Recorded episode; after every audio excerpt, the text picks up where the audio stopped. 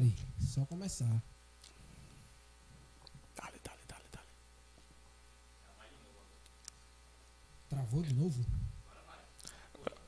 Opa! Olá, olá, olá. Opa, opa.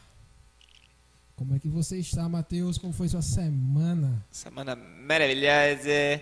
Daquele jeito. Daquele jeito, naipe perfeito, perfeito, perfeito. Então estamos aí no quarto podcast. Quem imaginou que estaríamos aqui em um mês fazendo hoje de podcast? Quem Aniversário de um mês. imaginava? ê! Aniversário de um mês.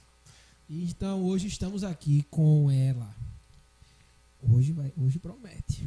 Será que tem treta hoje, Juan? Hoje promete. Hoje promete. Cabeças rolarão? Cabeças vão rolar. Polêmica hoje, o dia de hoje. Então hoje estamos com a nossa querida amiga aqui, Rebeca. Apresente ela aí pra gente aí, Matheus. Apresente-se também aí, Rebeca. Rebeca, faça sua apresentação aí pra galera, pra bater um papo. Rebeca, Eu sou coordenadora estadual do MBL Paraíba. Meu nome é Rebeca, como falaram, Rebeca Moraes. É, hoje eu coordeno o MBL de forma estadual, a gente coordena todos os núcleos do estado da Paraíba. Hoje em dia a gente possui núcleo de Campina Grande e de Cabedelo. E o movimento aqui na Paraíba ele segue crescendo com pautas mais voltadas ao Nordeste e à Paraíba em si enquanto cabe ao MBL nacional as pautas mais de nível nacional. é, antes da gente, a gente vai falar um pouquinho do, do, do MBL, mas antes do MBL, eu acho importante a gente saber sobre a Rebeca, né? Como ela chegou onde ela está. Como é que foi, Rebeca? Co- Como é que surgiu isso aí?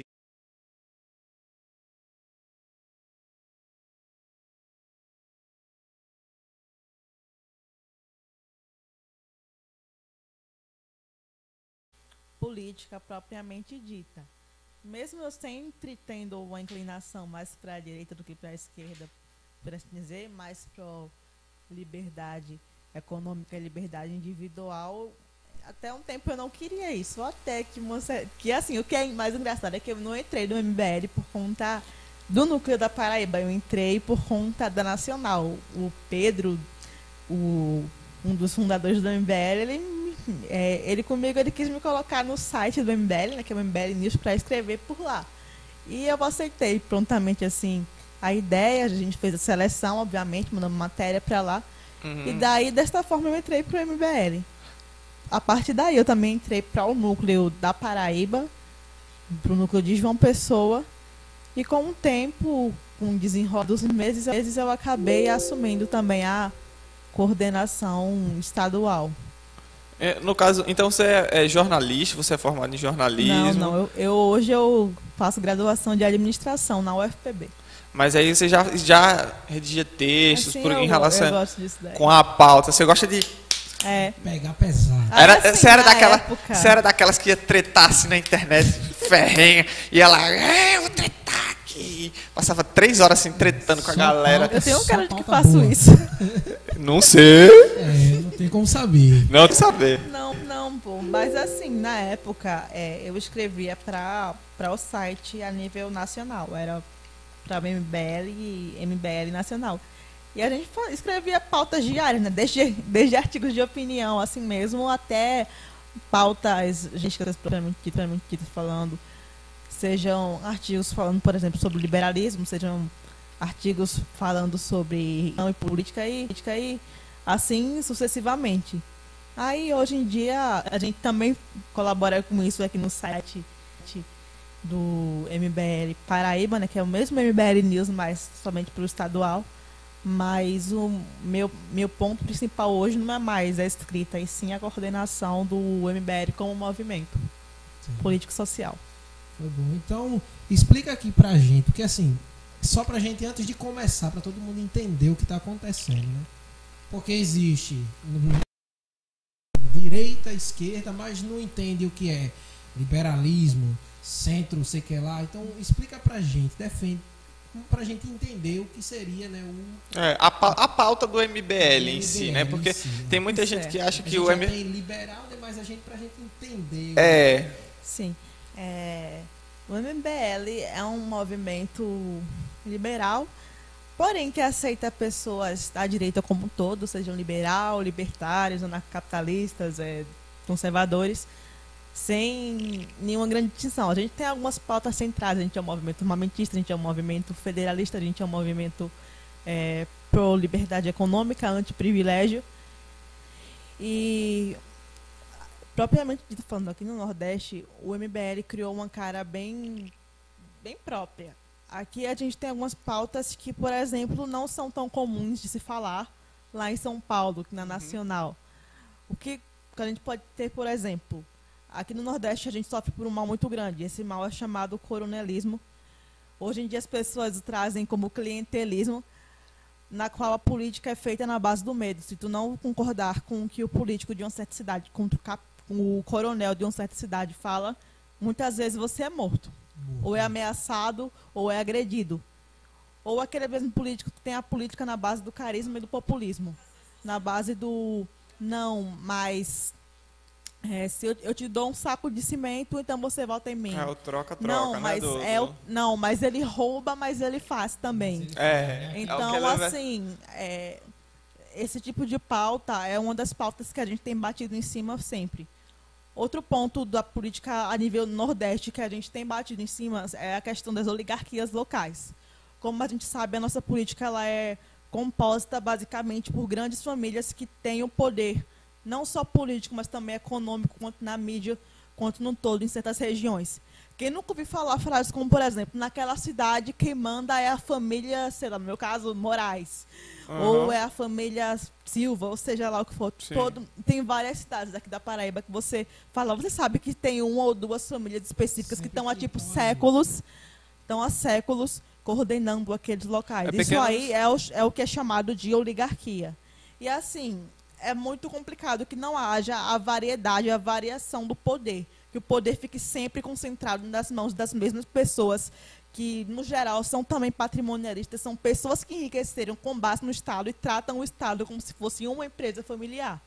Então, é uma das pautas que a gente tem batido muito em cima, é contra o patrimonialismo, contra é, as oligarquias, contra o coronelismo e contra o nepotismo propriamente dito. Felizmente, hoje em dia existe a chamada lei do nepotismo, mas não quer dizer que alguns, mesmo de forma, de forma legal nesse caso, coloquem parentes para trabalhar dentro do Estado. A gente vê, por exemplo, em algumas cidades de interior, acontecer de um político colocar filho, neto, filho, neto, tudo para trabalhar em secretaria. Não é. pode em gabinete, porque a lei do nepotismo é, proíbe cargos em gabinete, mas eles estão lá nas secretarias, a família deles estão lá a gente vê em algumas cidades que são a esposa do prefeito ou o irmão ou a, ou a tia ou algum parente os segundos a receber os maiores salários da cidade. E isso é lamentável. Principalmente cidade de interior, a gente vê acontecendo o seguinte: como, no geral, a iniciativa privada não chegou lá e o que tem são cargos públicos, é, esses cargos muitas vezes são passados para os mais altos para as pessoas que são dessas famílias dominantes. E o povo que depende desses empregos é, públicos, ou se não tem que trabalhar em roça, em outras coisas menores, ou tem que vir para João Pessoa, para Campina Grande, é, ficam reféns. Correm, principalmente prestador de serviço, correm o risco de ser demitido caso não, é, não apoia. X. E não somente ser demitido, algumas vezes as ameaças vão além de demissão. Uhum. Chegam a ameaça de, morte. ameaça de morte, ameaça de espancamento. Em uma cidade do interior, eu não vou dizer onde é um humorista por criticar um certo prefeito de esquerda, vale salientar. Mas não ele foi o Léo Lins, foi, não, ele né? Foi, não, ele foi... Ele, assim, o prefeito tentou censurar, pra, por assim dizer. Tentou fazer que tirasse esse rede do ar. Algumas pessoas... É, algumas pessoas da cidade ameaçaram o humorista de espancar é. ele. Então, assim, é um cenário nível século XX, porque a gente pensa, não, isso aí é coisa Muito da retrógrado. velha república, é, isso aí é coisa pré-Vargas, porque esse tipo de cenário, esse tipo sim, de política sim. era bem comum, bem comum antes da era Vargas e antes de João Pessoa. Mas assim, são coisas que acontecem até os dias de hoje. Podem não acontecer com tanta frequência na capital João Pessoa, mas em outras cidades ainda existem. Na própria Campina Grande, esse cenário de grandes famílias ainda existe, o que todo mundo já sabe quem é, porque todo mundo já sabe quem é. É, então, explicada. É, até pela falta de, de variedade, de, de falta de opção, por assim dizer. Mas uma coisa que a gente tem que estar ciente, principalmente a gente sendo jovem, principalmente a gente que quer a mudança na política. Se você vê que não tem uma pessoa que te represente, talvez seja você aquela pessoa que deveria ir lá e representar o que você vê como é a visão, é, visão é, de mundo mais coerente. E assim, essas pautas mais gerais que o MBL engloba, é, pode ver que não são coisas apenas ai, de liberais ou somente da direita. São coisas políticas básicas que, infelizmente, o nosso Nordeste ainda não, é, não superou. Parece, em algumas vezes, estar ainda preso no velho cenário da velha República do século XIX, ou seja lá o que for. Seja lá o que for. É, Porque, como, é, como dizem, né? Tem como proibir o nepotismo, mas o amiguismo, né? Não tem, às vezes. Sim.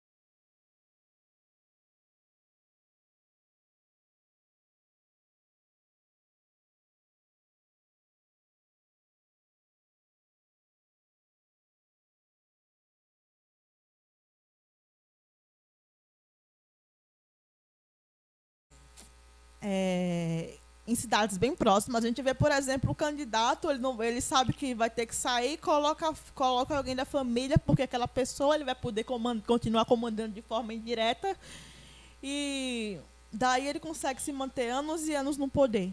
É, é um cenário perturbador, é um cenário triste que a gente vê aqui na Paraíba e vê no Nordeste como um todo. Então, isso aí tem que mudar e tem que mudar para ontem. E- Isso aí é da, você estava comentando, isso é uma das particularidades do, do, MB, do MBL daqui da Paraíba. Sim, e no Nordeste como um do, todo. do Nordeste como um todo. Mas, assim, o, como é que o MBL não a, a esse tipo de política? Quais são as ações que o MBL, tipo de política? Quais são as ações que o MBL Rapidinho, Só procura? um segundo. É... Hum, Perguntam, tá sem perguntando. som, tá falando que tá sem som a live. Tá sem som? voltou? Opa, estamos escutando. Estamos escutando, né? Vamos. Vou repetir a pergunta que, que eu fiz, eu estava comentando com ela. É, em relação ao MBL daqui da Paraíba, sobre essa política de, de, né, do, do amiguismo aí, é, como é que o MBL age? Como é que ele procura?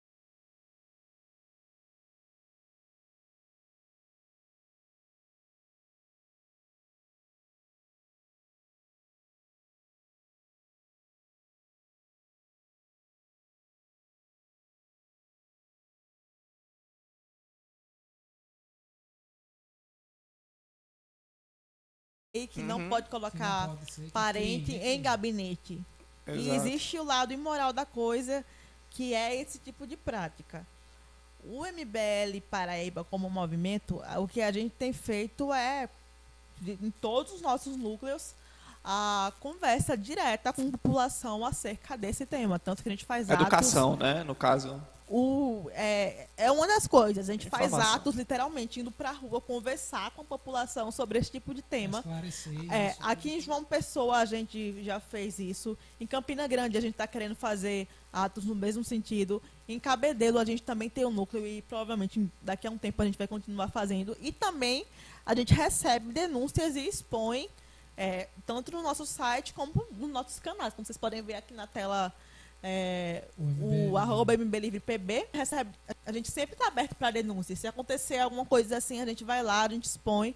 Independente da situação, a gente até entra na justiça se for uma coisa que Que realmente é, é, um realmente absurdo. tenham como fazer isso. Quando não, a gente expõe a situação, grava vídeo, espalha para que as pessoas saibam a gravidade da situação. A gente, por muito tempo, a gente fez, a gente fez live, fez transmissões, trouxemos pessoas até do MBL Nacional e de outros locais para conversar sobre esse tema. No congresso do MBL Nordeste, a Paraíba ficou responsável para falar exatamente sobre a questão das oligarquias, da velha política e do coronelismo. E a gente tem feito de tudo para, acima de tudo, informar. Porque assim, a gente vem falar de liberalismo, conservadorismo, de direita, como é que a gente vai implantar um liberalismo no Estado onde o que prevalece é essa política do lobby, a política das oligarquias? Onde muitas vezes eles, até, as próprias, até as próprias empresas entrarem no local é complicado. Até a máquina pública foi instrumentalizada para favorecer alguns num estado que a gente percebe que acontece esse tipo de coisa, você não vai escutar político falando de cortar privilégios. Você Jamais, quantos, quantos jamais. da- pouquíssimos, pouquíssimos políticos daqui, você já você escuta falando, não, é porque meu gabinete é enxuto, eu quero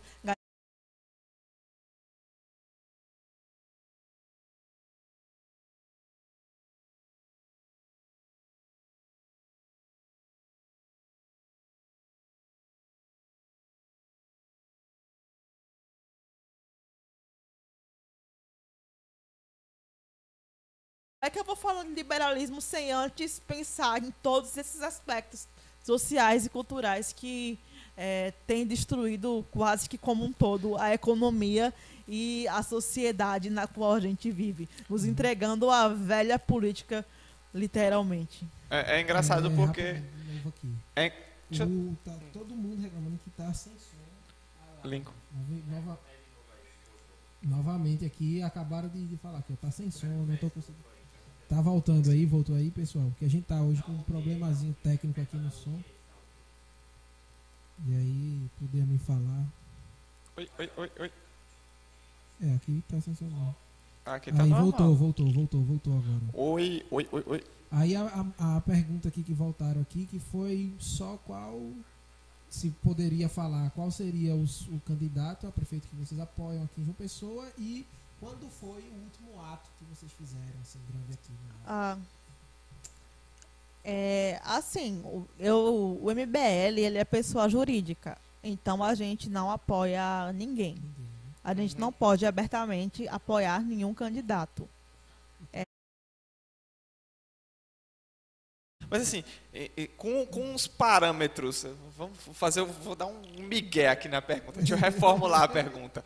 Nos parâmetros assim ideológicos do MBL, teria algum candidato daqui da, da que, que, que estaria assim enquadrado ou que sei lá, não não, Não enquadrado, vocês mas assim, é, não, não que vocês apoiem, mas assim, supondo, Para o povo entender, porque É. tipo assim, a gente sabe que aqui tem tal, que tá sendo de direita, de esquerda, é, se teria algum que se Isso é outra, isso é outra coisa também legal de saber, porque eh, querendo ou não, é, a gente, o MBL é de direita, né? Sim. Podemos assim dizer. Então, apoios a candidatos que são propriamente ditos à esquerda. Apoio não, né? porque como você falou, não existe Sim. apoio, mas é uma defesa de uma ideologia X ou Y de um candidato de esquerda, isso nunca vai acontecer.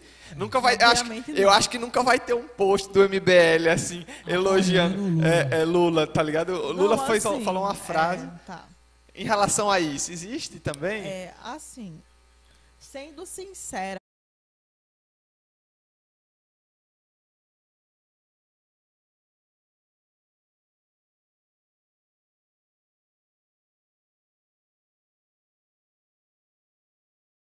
e na, em boa parte, sim.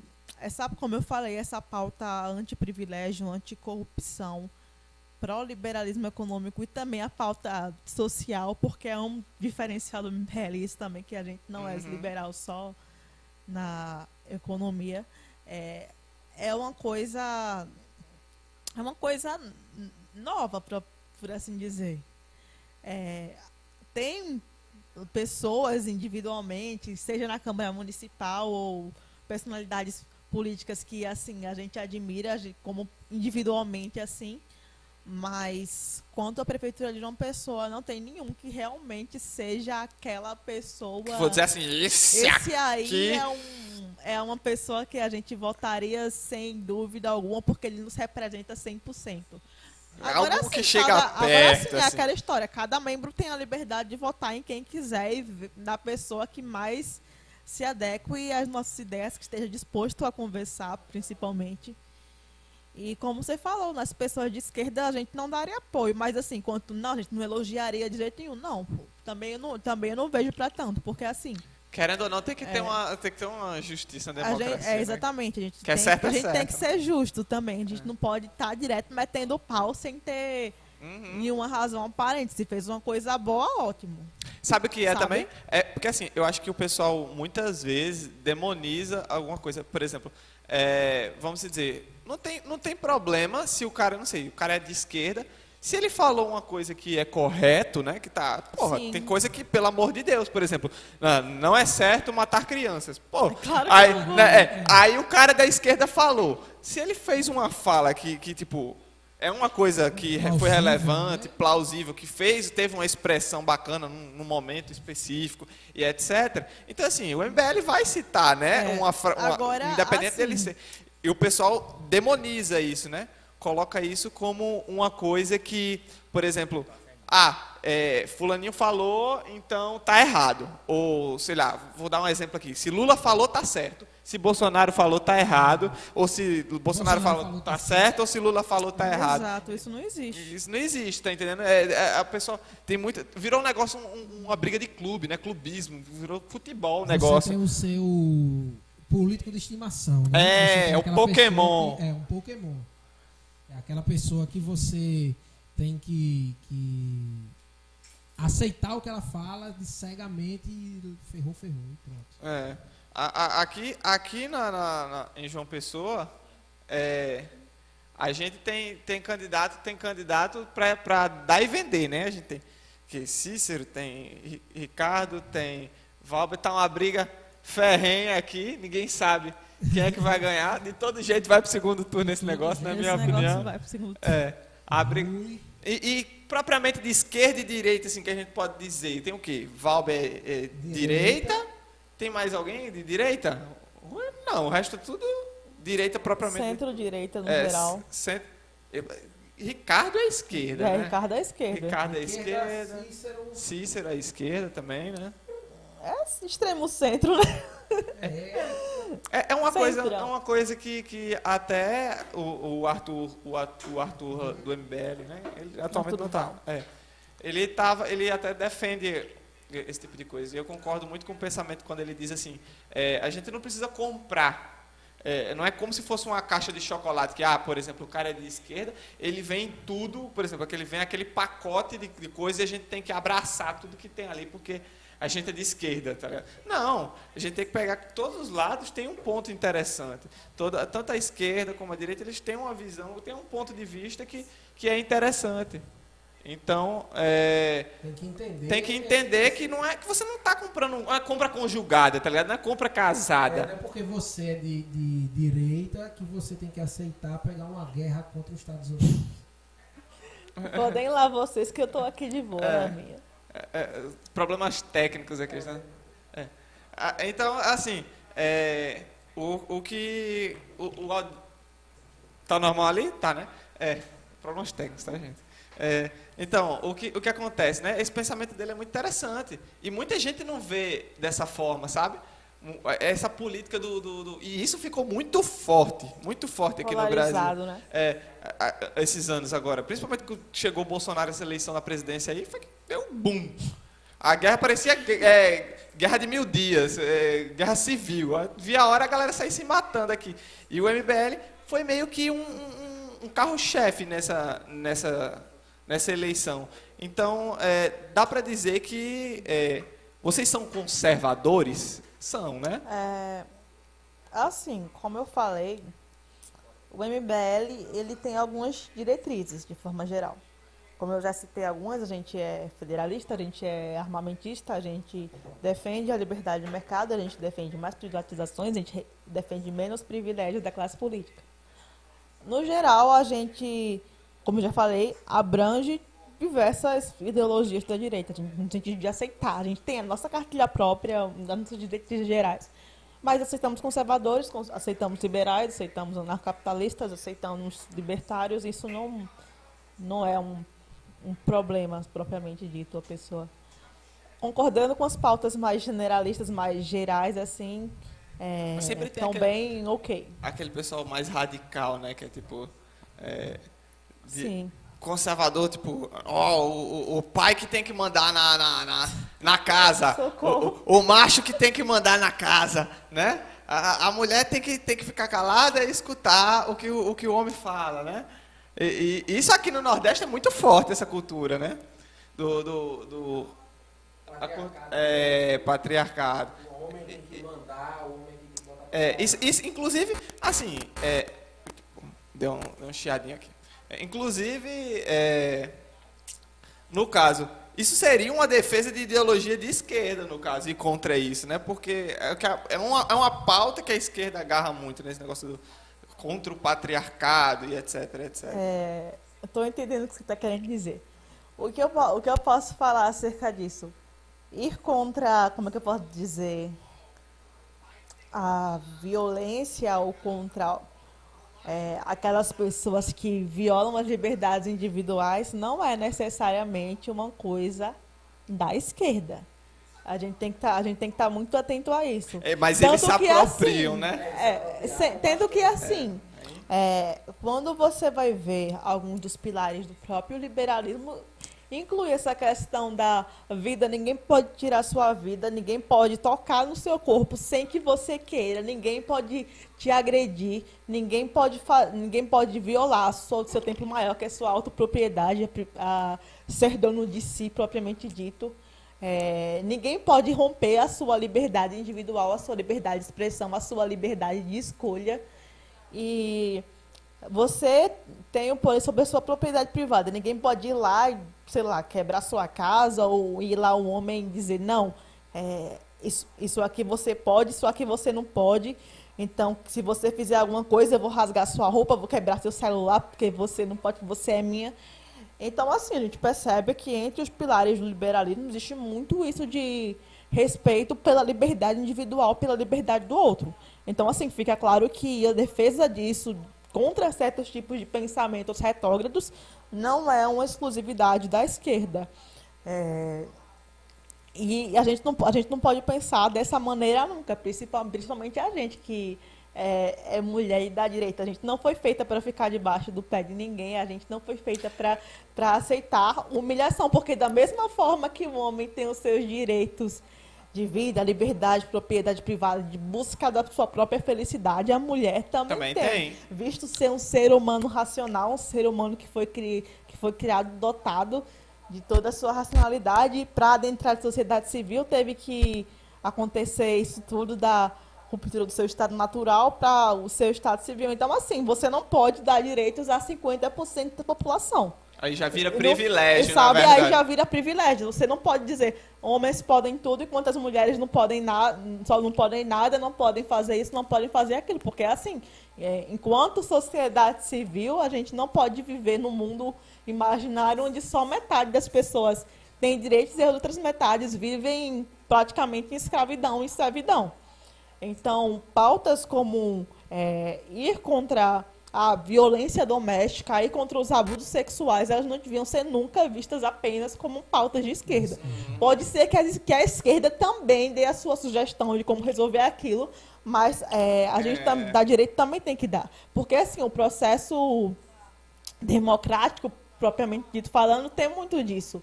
É, de ter opiniões de vários lados. Porque se, por exemplo, a gente pensa, não, mas é porque falar sobre mulher é coisa de esquerda, é coisa pauta de comunista. esquerda, né, É, o, que, o que vai acontecer? A esquerda vai dar a opinião deles lá, a direita não vai dar nenhuma, e aí eles continuam eternamente a dominar aquele, aquele tipo de pauta, aquele tipo de situação. E num, e num diálogo livre, num espírito público de verdade, o que acontece é que a esquerda vai mostrar o ponto dela e a direita também vai mostrar é, as soluções para aquele tipo de problema. Se existe um problema social, então a gente sabe que tem uma discussão que tem que ser, que tem que acontecer, tem que ser debatida.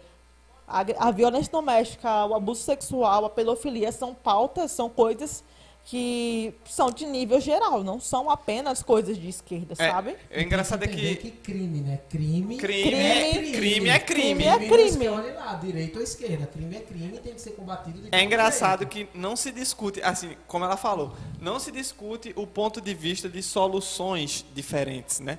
Se discute mais ou- o que, o que é a pauta de um e o que é a pauta de outro. Por exemplo, nesse caso da violência doméstica, como você falou, era para ser discutido, ah, no caso, sei lá, de um, de um estuprador, como foi o, o, o- o caso recente da, da moça lá, do estupro culposo. Inclusive, eu vou até comentar sobre isso depois. Mas, então, muita gente, é, antes, quando se foi levantado a pauta, essa pauta, sobre o que deveria ser feito no caso de um, de um estuprador e tal, sobre a castração química. E é, eu vi posicionamento de muitas pessoas da esquerda indo contra essa solução. Entendeu? Então, assim, é, não é como, como ela mesmo falou, isso é uma pauta que, porra, tem que ser defendido pelo, pela esquerda e pela direita, independente de qualquer coisa, porque, pelo amor de Deus, né, É gente? um crime. É um né? crime. É Tem que ter a punição É, o tem que ter a punição. E, a- e muitas vezes as pessoas não, não veem essa discussão como a discussão para a solução, e sim a discussão para quem é de quem. Quem defende isso e quem defende aquilo, né? Então, nesse caso aí, eu, eu achei até interessante, porque no quando foi dito, ah, vai haver, é, seria, seria ideal uma castração química em caso de estupradores. E aí, é, a esquerda foi não, acho uma medida muito radical, porque tem muitos, tem muitos casos que ainda não foram né, julgados e tal, e é um- é uma punição muito severa. A galera, não, poxa, isso tem que ser feito. Então, é, o, o que acontece? Agora eu vi a inversão. Eu vi o pessoal atacando, é, o pessoal querendo defender essa pauta do- da castração química, o pessoal que era de esquerda, que é de esquerda, querendo defender esse- essa, essa pauta, para você ver como as coisas mudam de, né? de acordo com, eu acho que o bel prazer, parece um negócio, coisa estranha, isso é de futebol, né? Agora o time está ganhando, é o campeonato. Ele está ganhando lá e agora mudou, né? Do nada, magicamente. Interessante demais isso. Mas se você for ver por esse lado também, Matheus, veja só. Se for defender a castração química, se for defender a pena de morte, se for defender coisa tão grande assim, é meio complicado. Porque se você for para os Estados Unidos, que alguns estados têm pena de morte e antes te- todos tinham, e você vai ver lá que o histórico não deu certo. Porque tem pessoas que foram até o final, morreram inocentes. Aí imagina aqui no Brasil que hoje o negro que rouba ali é preso e aí tem outros ricos que não são presos, então isso aí seria uma lei que ficaria para uma pessoa só, ao meu ver. A uma classe social só. Vai ser muito difícil o filho do, do, de um famoso, de um rico, ele ser castrado quimicamente. Agora o pobre, na primeira oportunidade, ele seria castrado. E, e, tem, outra, tem outra coisa interessante em relação a isso, né? É, eu estava tava vendo também na, na- entre, outras pautas, né? Superpopulação da, da- da- das cadeias, né? Tem muita gente também que defende aquela coisa de, ah, vamos expandir a cadeia. Vamos deixar a cadeia mais confortável para os nossos presos, porque tem 80 pessoas dentro de uma cela em, três metros, em tantos metros quadrados, né? Então, é, Tem gente que diz, não, tem que se fuder mesmo. Vai, bota, bota 40, 80 negros Só não lá. matar, só não roubar. É, é, é só não matar, não Tu não roubar, vai pra lá. que tu não vai pra lá. Que tu não vai pra lá. E, É horrível. é, é. Ou então, ou então é, sei lá, é, não, você, você tem que ter empatia. É, o cara é também um ser humano, você não pode deixar ele ali. E aí, o que, o, que a, a- o MBL pensa? Vocês É, pensam sobre vocês isso? pensam sobre isso. É só não matar e não roubar que você não vai pra lá ou então tá de boa, não? É, Assim, pra tu não ir pra lá no geral é só tu não matar e tu não roubar, né? Mas. é. É, mas é uma coisa complicada, até porque assim, hoje em dia a gente sabe que a Constituição. Momento, momento gado, a Constituição não permite certos tipos de, de penalidade. A pena de morte hoje não, não seria permitido. permitida. E eu Constituição. creio que também a castração química ela também não foi discutida pela mesma Razão. pela mesma razão. O que não quer dizer que a gente não seja favorável ao, ao endurecimento das penas e de fazer que aqueles que realmente erraram paguem pelo que fizeram. Porque o que a gente muitas vezes vê hoje é uma pessoa fez, a, fez aquilo, principalmente é, quando é referente à violência doméstica ou, ou a abuso sexual. A pessoa fez aquilo, seja por ter dinheiro, seja por ter uma boa reputação, seja por uma série de coisas. Muitas vezes você vai denunciar e não é levado a sério, sabe? É, e com as delegacias da mulher, da mulher e outras coisas assim, isso diminuiu. É, mas não quer dizer que. Pode continuar falando. Tá dando pra ouvir? Certo. É, deu um probleminha tá- aqui. é, tá. Mas não quer, não quer dizer que ainda certos tipos de situações elas ainda não, não aconteçam. Então, assim, quem errou, obviamente, tem que pagar. A gente não pode ficar passando a mão por cima da cabeça da bandidagem de forma nenhuma. Mas aí é aquela história, é ver quem errou e fazer uma investigação correta, que tenha material para aquilo, que não seja apenas falar por falar. Que haja sempre um certo suporte à vítima, que a vítima não seja é, de cara desacreditado ou tratada como mentirosa, que com esse papo de não, mas ele parecia ser uma pessoa tão confiável, ele parecia, sei lá, ele era, ele era um religioso, era um político, era um rico, ele era um, um dos nossos amigos, então quer dizer que ele não tem cara de estuprador, não tem cara de, é, de agressor de mulher. Uma coisa que as pessoas têm que entender é que isso de cara de estuprador, cara de agressor de mulher, isso Não não existe. existe, não existe isso. Uma cara de uma pessoa. O estuprador não é só aquela pessoa que tá lá no mato, vai lá, vê um jovem e abusa dela. Ele pode estar principalmente dentro dos próprios É, lares, né? A gente vê principalmente no caso de abuso de menor. Quem vê cara não vê é, coração, eu já muitas vezes ser pai, ser tio, ser primo. Então, são situações muito complicadas de que assim, quem errou tem que pagar e tem que pagar feio. Se, se tá achando ruim, não cometa crimes, né? Principalmente se for o crime de abuso sexual. É, fora- é, é, na minha concepção, assim, o abuso, é, crime de abuso sexual. Nem agressão, violência doméstica. agressão, Tem alguns pontos que realmente é, tem que ser levado mais a sério. Só que eu acredito que antes de ser levado mais a sério, a gente tem que ter alguma coisa que realmente dê a credibilidade para nossa para nosso Era que eu- sistema carcerário, para o nosso sistema judiciário, porque assim, é como eu estou lhe falando novamente, a gente vê hoje pessoas ricas que cometem crimes Uhum. e dentro da cadeia até são presas, mas dentro da cadeia tem uma TV de LED de 45 polegadas, um PS4 e tem comida entregue pelo, pelo iFood. É melhor tá preso, hein? É, Você tá dentro da cadeia com tudo. E aí você tem umas penas que é piores ainda para quem não, não não tem uma renda tão boa assim e acaba sendo preso e até às vezes é esquecido dentro da cadeia. Já passou do prazo que era para sair e ainda continua lá. E aí eu vejo isso, que não adianta a gente deixar a nossa lei ela mais rígida, mais casca grossa.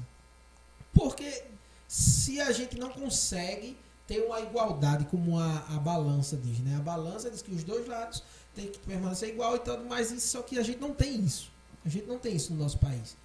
Então, se a gente for deixar uma só lei mais rígida, a gente vai estar quebrando um lado que seria o lado mais fraco, como sempre acontece. O, que É, acontece. esse é o meu medo. Meu medo de É. deixar uma lei mais rígida, é dar um porte, pronto, porte de arma, sou armamentista, ok. Até 2000 e pouco, até 98 eu acho, não era até 90, não, não lembro. Era o porte de arma, era legal. Só Inclusive que foi feito um, um- um aí, o plebiscito. plebiscito que foi perdido, Foi. quem ganhou foi o porte, continuar com o porte, mas É, aí é. teve uma estratégia de recolher as armas e tudo mais. Só que se hoje em dia soltar novamente a arma, eu não acredito que vai ser um bang bang, mas também não acredito que vai ser bom. Que todo mundo tendo uma arma, porque se hoje em dia o cara nem tem uma arma, mata o outro atropelado porque arranhou ou fez alguma coisa com o carro dele, ele desce, passa por cima, imagina com uma pistola. Então, assim, eu acho que antes disso tudo acontecer, não sou contra. Não sou contra o armamentismo, não sou contra você deixar uma política mais rigorosa. O que eu sou contra é fazer isso tudo, só que só de um lado da moeda. Só o rico vai ter é, é, a arma, só o pobre que vai se ferrar na cadeia. E isso aí, para mim, não, não é um avanço. Entende? Não é um avanço. Então, acredito eu que se a gente tem que, antes de chegar a isso, tem que imaginar alguma solução, algum meio da gente poder melhorar a situação para os dois lados. É é interessante até o, o caso, o caso que se coloca aqui no Brasil, né? Que é, na verdade aqui no Brasil é invertido, né? Você é culpado até que se prove o Até contrário. que se prova o contrário. Não, você é Não, inocente. não, isso, mas aqui é invertido. Aqui é invertido. É, na prática pode ser, mas assim, na teoria. É, na teoria, a teoria é você é inocente até que se prove o contrário, mas aqui não Aqui é é. o contrário. Porque, assim, o que eu vejo é que existe, claro, é, sempre existe aquela visão preconceituosa, como você falou. O cara, o cara que é, é rico, ele vai, sei lá, estuprar, ele vai matar e vai ficar de boas. Mas o cara, o cara que é pobre é que vai se lascar. Só que não existe nada em relação à pessoa que faz a acusação lá. O cara, a, a pessoa que, que chega lá acusou, por exemplo, como foi o caso. Vamos dizer que o caso da, da menina fosse, sei lá, não sei, foi julgado, foi absolvido, né? O da, Aham. ou da, ou da moça lá. Vamos dizer que, que não for, que no caso ela teria levantado um falso que não aconteceu nada disso e fosse julgado dessa forma, entendeu? Então não é, não é, não existe um tipo de, de- de filtro, peneira. Então que o, o meu medo é acontecer de chegar assim, virar um- uma festa, tipo como se for, como tá o, o- a Maria da Penha que, que o negócio rolou com o Neymar lá, vamos dizer, Neymar rico, a, Neymar levou é, uma, uma acusação grave, porque né, ele agressão à, à mulher e tal. Só que depois as imagens comprovaram que não rolou nada daquilo. Só que, claro, nós que, que estamos aqui do lado de fora, totalmente longe da situação, a gente olhou e disse, porra, claro que o Neymar vai ganhar a causa, pô, ele tem muito mais dinheiro, ele tem muito mais recurso.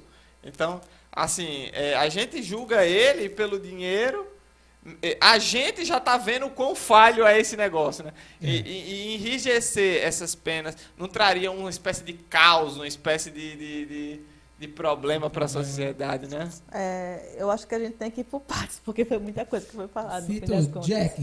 É. Feito Jack. Por Quanto, partes. quanto à questão do Neymar, foi uma, foi uma coisa que aconteceu, a denunciação caluniosa, e no meu ver, isso era uma das coisas que também deveria assim, ter uma rigidez maior por parte da lei quando acontece a denunciação caluniosa, de você dizer uma pessoa foi lá cometer um crime, mover todo o aparato policial para uma causa e no fim das contas não ser.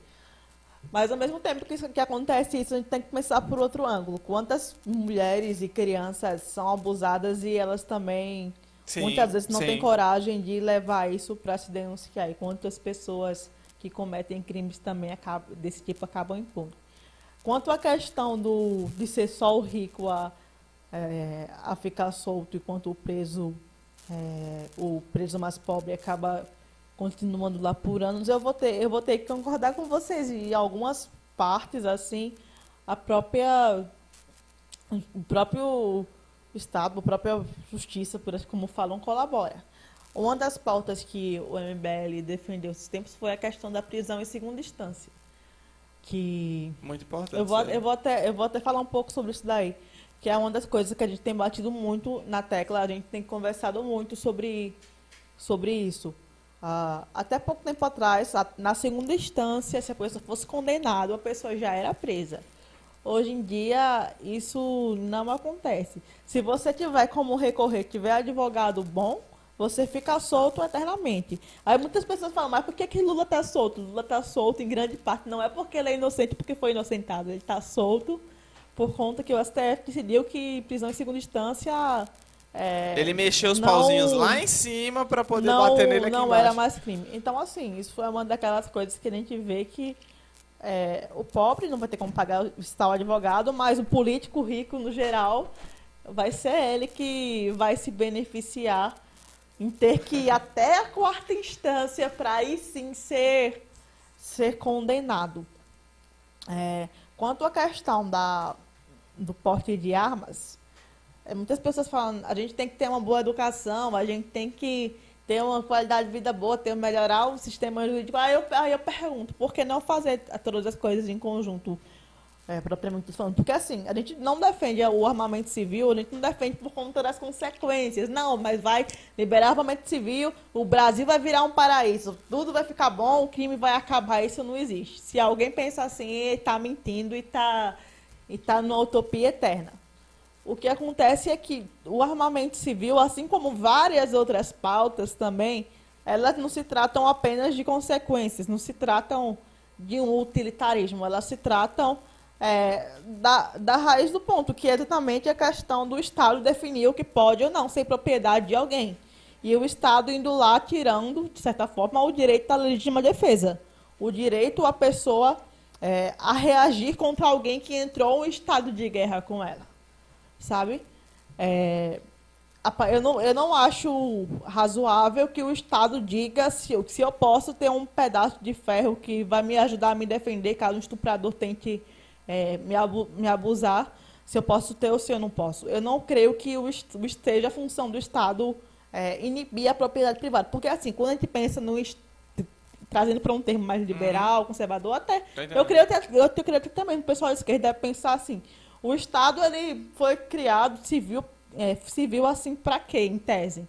É, ele deveria servir para proteger a propriedade privada, proteger a propriedade é, do trabalhador, da, das pessoas. Sendo assim, eu não vejo que cabe ao Estado fazer o oposto, que é reprimir a propriedade privada, que no caso seria a arma, é, do indivíduo.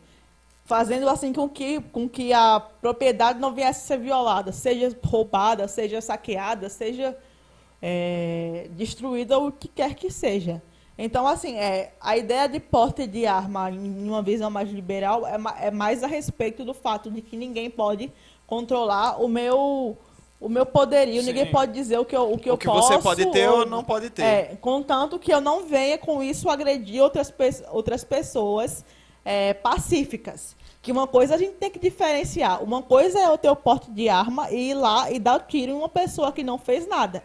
Aí eu seria um assassino, mas, mas certo? Aí, mas aí não é dever do Estado também é proteger o cidadão e, e, e, fazer Sim. com que a, é o cidadão um não tenha uma, um porte de algo Porque que possa. Que não, o Estado, o Estado não é, não, é um, não é um pai na qual tem um dever de, é, de ser o protetor, protetor da pessoa, porque senão a pessoa é um irracional, um louco ou alguma coisa do tipo. O Estado contra o Estado, como falei, ele é aquela pessoa que vai zelar pela propriedade. Sendo ele a pessoa zelar pela propriedade, vai caber ele, ele, nesse sentido, fazer a segurança e toda a parte jurídica. Vai, vai caber ao Estado, por exemplo, alguém ser roubado, alguém for estuprado, fazer aquela questão da punição, é, da punição da, do criminoso, da, do ladrão, do assassino, o que quer que seja. Porém, não quer dizer que seja também papel do Estado proibir liberdades. Não quer dizer que seja dever Sim. do Estado é, de, de, tal que as pessoas podem ou que elas não podem ter. Como eu falei, uma, coisa, uma coisa é eu pegar do meu porte de arma e assassinar você. Outra coisa é acontecer, por exemplo, de eu estar tá andando na rua, vi um, vi um homem lá tentar me abusar, ou tentar me matar, uhum. ou, por exemplo, em um assalto, e esperar que eu fique parada. Esperar que eu somente seja abusada por ele, fique olhando para a cara dele, enquanto ele fica apontando uma arma para minha cara e ou se não uma faca e eu fique eu fique lá tendo que aceitar aquela situação. Como diria, por exemplo, o próprio liberal John Locke, a partir do momento que uma pessoa me ameaça, ela entrou em estado de guerra comigo. Ela entrou em uma situação de que eu posso reagir uhum. dentro da proporcionalidade, que, sendo proporcional. É, por assim dizer. Não quer dizer que eu, vou, que eu vá sair, mat, sair matando, vá sair. Mas aí, se não, eu mas... cometo um crime, se eu, se eu passo do limite da proporcionalidade, que é o que acontece, então claramente eu vou ter que ser punido pelo, pelo meu ato, né? Se eu é, se, uma, se uma pessoa faz X coisa e eu, rea, eu reajo de automático, não tiro na cara dela, é meio complicado.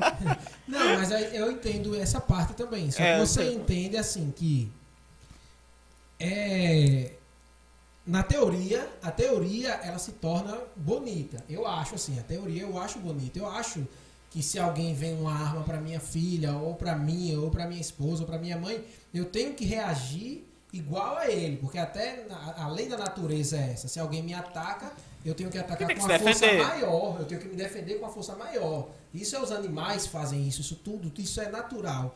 Só que quando a gente bota para o brasileiro, entenda, ó, entenda a minha, a, minha, a minha concepção. O brasileiro, ele não consegue ficar 45 dias em casa. Ele não consegue ficar em casa sem ir para uma festa clandestina às 4 horas da manhã, além de colocar o som alto, Fazer baderna. fazer baderna e proliferando o vírus. Então, assim, a gente não consegue, a gente não. É, é a concepção, na minha concepção, entenda, que eu acho. Se a gente brasileiro, a gente não consegue não atacar o outro com um som, imagina não atacar o outro com uma arma. Aí você entra A gente tem ponto. até cachorro. A gente hoje em dia pega gente que anda com um cachorro na rua, pega um pitbull e faz de propósito atacar outra pessoa. Só que assim, aí a gente. Aí você começa a entender, é, ok, o liberalismo, a gente não pode entrar e tal, tal, tal. Essa parte também é muito boa. Só que se a gente for pensar por esse lado, a gente também tem que liberar o quê? Cocaína. A gente tem que liberar LSD, tem que liberar porque é meu corpo, eu faço o que eu quiser comigo e tudo mais. Então, é, é, é, é, Eu essa é- minhas regras, minha- né? meu Meu corpo, minhas minhas regras. regras. É, aí, então, é essa parte que eu, que eu fico assim meio que contraditório na cabeça. Porque se a gente, nós brasileiros, isso nos Estados Unidos pode funcionar lá. Nos Estados Unidos tem gente que tem arma, tem mais de uma arma, a grande maioria tem armas. A gente vê atentados acontecendo, claro que vê, como aqui também a gente vê muita chacina acontecendo, mas lá não é a grande parte, não é todo mundo. Você anda na rua, o cara tá, pau, atirou. Chablau. Mas, Chablau, é. Mas um. pode ser que aqui aconteça isso. Aí que, aí que entra aquele ponto. No Brasil, hoje em dia, assim, não existe a, a liberdade normalmente civil, mas assim, os crimes continuam acontecendo. É, segundo estudos que, o próprio Benê Barbosa ele descreve muito bem disso, é, desde que foi proibido o armamento civil aqui, é, o número de mortes não diminuiu, exatamente pelo contrário. E quanto a essa questão, não, mas o brasileiro, ele é uma pessoa muito descontrolada, é uma pessoa louca que não con- consegue se controlar nem para ficar em casa durante uma pandemia.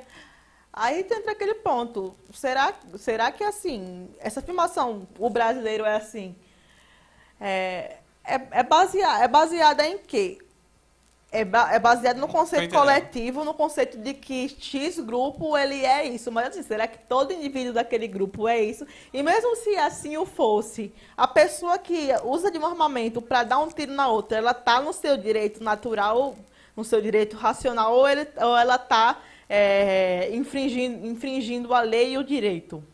Uma pessoa que usa, como eu falei, de uma arma para cometer um crime, ela não, ela não é uma pessoa, é- ela não é um liberal exercendo das suas liberdades individuais.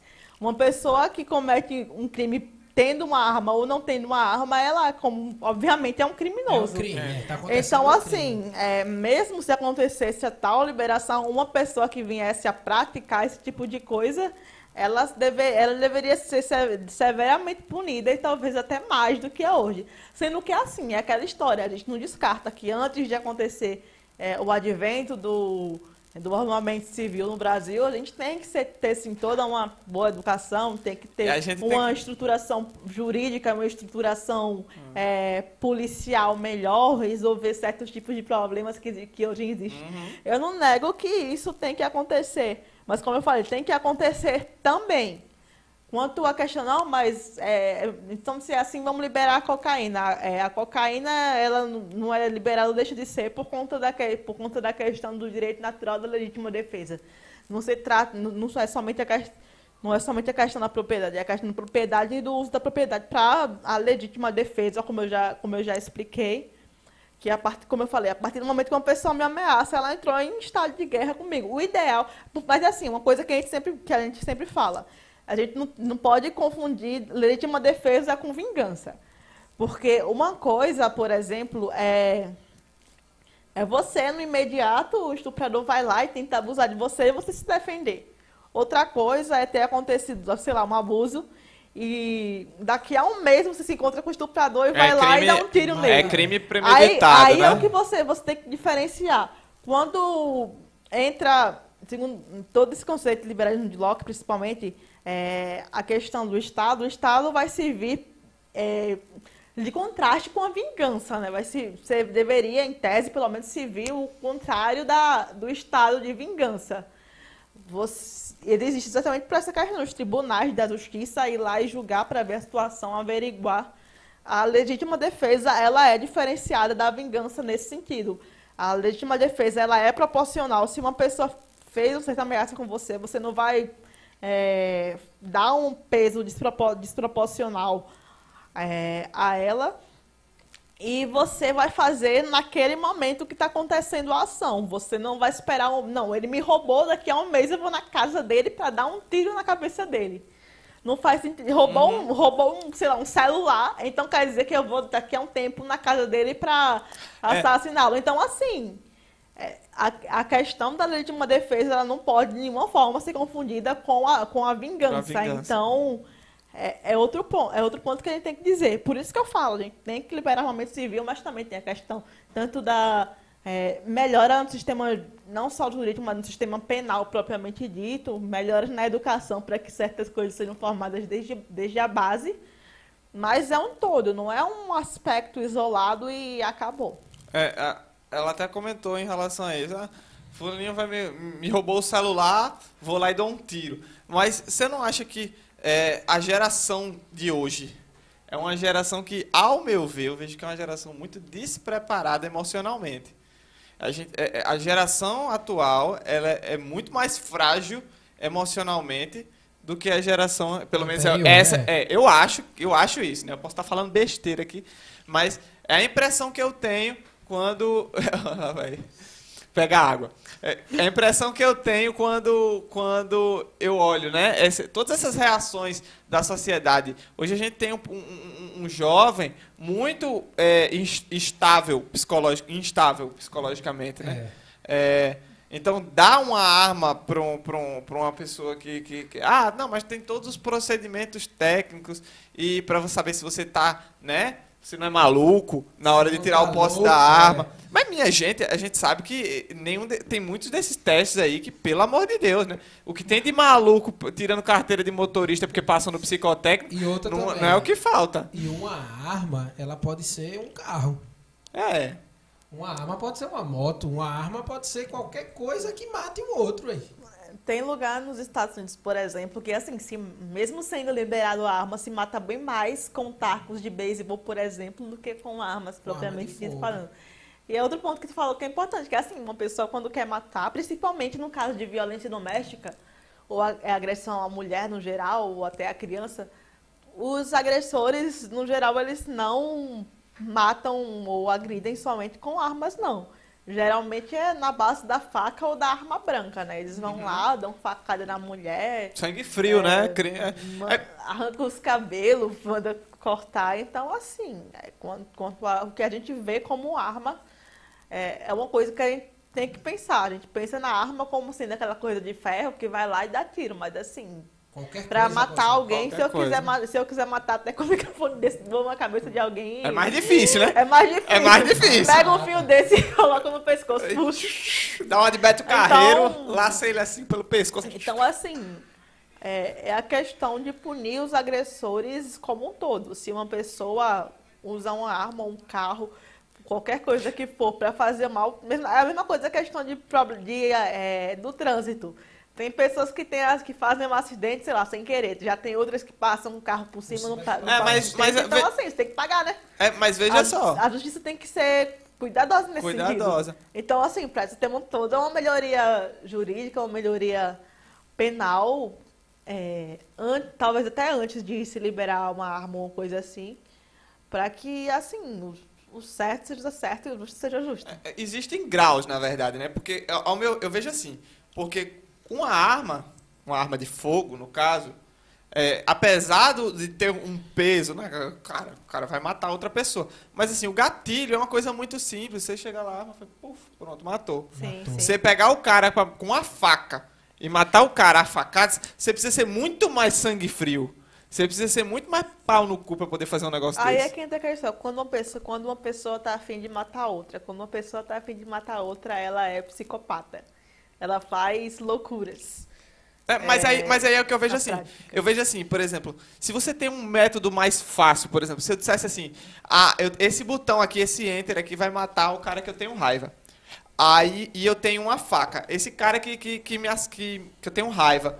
É, eu teria, num momento de raiva, talvez coragem de apertar o enter aqui. Seria muito mais fácil eu apertar o enter e uf, o cara morreu lá. Pronto. E do que eu pegar aqui e dizer, cara, eu tô puto, Vou pegar essa faca aqui, sair andando na minha casa, ir lá, chegar no cara, o cara se defender e eu lá esfaqueando o cara. Tá, tá, tá, tá, tá entendendo essa coisa? Tô Então, é, apesar de ser uma. O carro ser uma arma, não sei o que é uma arma, tu- tudo é uma arma, E assim, beleza. é, Mas aí tem. O carro não foi feito pra matar, a É. faca não foi feita pra matar, mas a pistola. a pistola foi feita. pra A, isso. pis- a pistola foi feita para legítima defesa, no geral, assim. Mas assim, é, voltando a esse ponto que ele falou, como eu- a mesma coisa que citei antes, uma pessoa que usa de uma arma para matar os inimigos apenas porque quer matar os inimigos, ela é uma criminosa, ela não é uma pessoa aplicando seu direito à legítima defesa. Então, assim, ela tem que ser punida, né? Sofrer o rigor da lei e pagar pelo, pelas suas atitudes. Ah, já pegando o gancho para outra coisa que tu falou, assim, é sobre a questão da, da nossa geração, a tal da geração Z, na qual eu, eu também faço parte, né? Visto que eu não sou nenhuma velha, eu tenho 20 anos de idade. Tem 20 anos. Sim, aí o que, a- o que ocorre? Eu. Como eu falei lá no começo, gente- eu estudo administração, e assim, a administração, a gente estuda muito sobre essas questões mais geracionais. É, a nossa geração tem sim algumas particularidades quanto. É, é um, parece, assim, no geral, um pouco mais mimada do que as gerações Anteriores. anteriores. Anteriores, essa Mas assim, que é, é aquela história também, né? Quantos abusos também as gerações anteriores passaram caladas. Não, mas é porque na minha época a gente resolvia as coisas no cacete, o filho. E quantos traumas será que, que aquela pessoa e tal tem até o dia de hoje? Tanto que muitas vezes essa- essas pessoas mais velhas, é, a criação que eles deram pro filho foi em partes o que gerou essa geração sensível que a gente tem hoje, né? Uma geração que cresceu traumatizada, uma geração que cresceu com medo, que passou os seus traumas, o seu descontrole mental para os filhos e gerou jovens muitas vezes é, com certo despreparo emocional. Então, então, assim, a geração de hoje, apesar de ter os seus defeitos, apesar de ter os seus problemas, é uma geração que pode sim melhorar e melhorar muito e evoluir e evoluir muito. Tanto que, é, pronto, o próprio MBL, por exemplo, a gente quase que majoritariamente a gente é composto por pessoas, por pessoas mais jovens. As nossas maiores figuras propriamente ditas são pessoas nas faixas entre os 20 Muito bom isso. e os 35, 40 anos Isso no é, máximo. isso é um dos melhores pontos. Então, do- assim, do por mais que a gente tenha um lado negativo, não, mas no geral pessoas dessa geração são mais emotivas, mas no geral as pessoas dessa geração também são mais criativas, também tem mais atitude, também Tem mais tem mais coragem. De inovar. E como tu falou, tem mais acesso à informação, coisa que no passado Não se tinha. isso não se tinha. A gente tem uma. É, é uma galera criativa, por assim dizer. Uma galera que tem É, coragem de verdade. fazer o que as gerações anteriores não tinham, porque muitas vezes temiam ser repreendidas, temiam que os pais, sei lá, não deixassem ou tentassem calá-los, ou seja a sociedade como um todo, seja os grupos da qual elas participavam. Enfim, mas que falam, não, mas essa geração agora cresceu mimada, cresceu com liberdade demais. É uma geração que pode mudar muita coisa, que vê problemas é, sociais antigamente assim, eram que antes, antigamente não eram vistos. Tanto que, assim, algumas pautas vieram a evoluir muito, por exemplo, dos anos 2000 para cá. Essa, essa questão mesmo, até a respeito da violência doméstica ou da, ou da mulher mesmo, e de uma visão mais positiva da mulher, uma coisa que veio de um tempo para cá, não foi uma coisa que até que nossos pais aceitavam. Até ela estava falando, não, lugar de mulher em cozinha, né? Dando entrevista aqui É, pros caras. É, eram coisas que a gente ouvia muito nas gerações passadas. Assim, nessa geração agora. Graças escuta- a Deus acabou a gente, essa- vê, essa- a gente vê os jovens tendo uma percepção é, Diferente. mais sensível ao mundo, mais rea- realista do que coisas são. Não é mais uma. Não é mais um mundo que é feito na base da ignorância e na base do grito e na base do quem é que fala mais alto. Então, assim, é, a nossa geração ela tem os seus problemas, as suas particularidades negativas, mas ao mesmo tempo é uma geração que pode influenciar muito o mundo moderno. Tanto que como é, a- as, nossas, as nossas pautas principais são coisas que você vê mais sendo defendidas por pessoas jovens do que por pessoas velhas. Essa ideia de renovação política é uma coisa que eu sempre falo.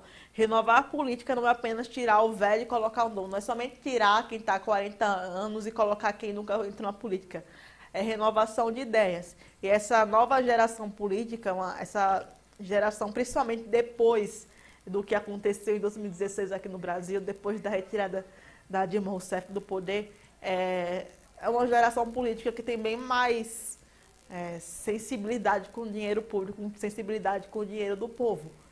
Até antes de 2016, 2014, a gente não, não via nenhum político, raramente, quase nenhum, falando eu sou contra privilégio político, eu sou contra político ficar lá na mamata purando. É. é, sim, eu não sou, eu sou contra fundo eleitoral, eu sou fun, contra fundo partidário, eu sou contra é, a corrupção. Isso, é, isso inclusive, coisas, é uma coisa que está. É, é isso tá... que, sim, isso que realmente é nova política, não é apenas tirar o político antigo botando. Porque, assim, no meu ver, pouco adianta, por exemplo, eu tirar um político antigo e colocar um que tem as ideias iguais às deles, que tem sim. tendências à corrupção, que é um parasita praticamente, saco. né?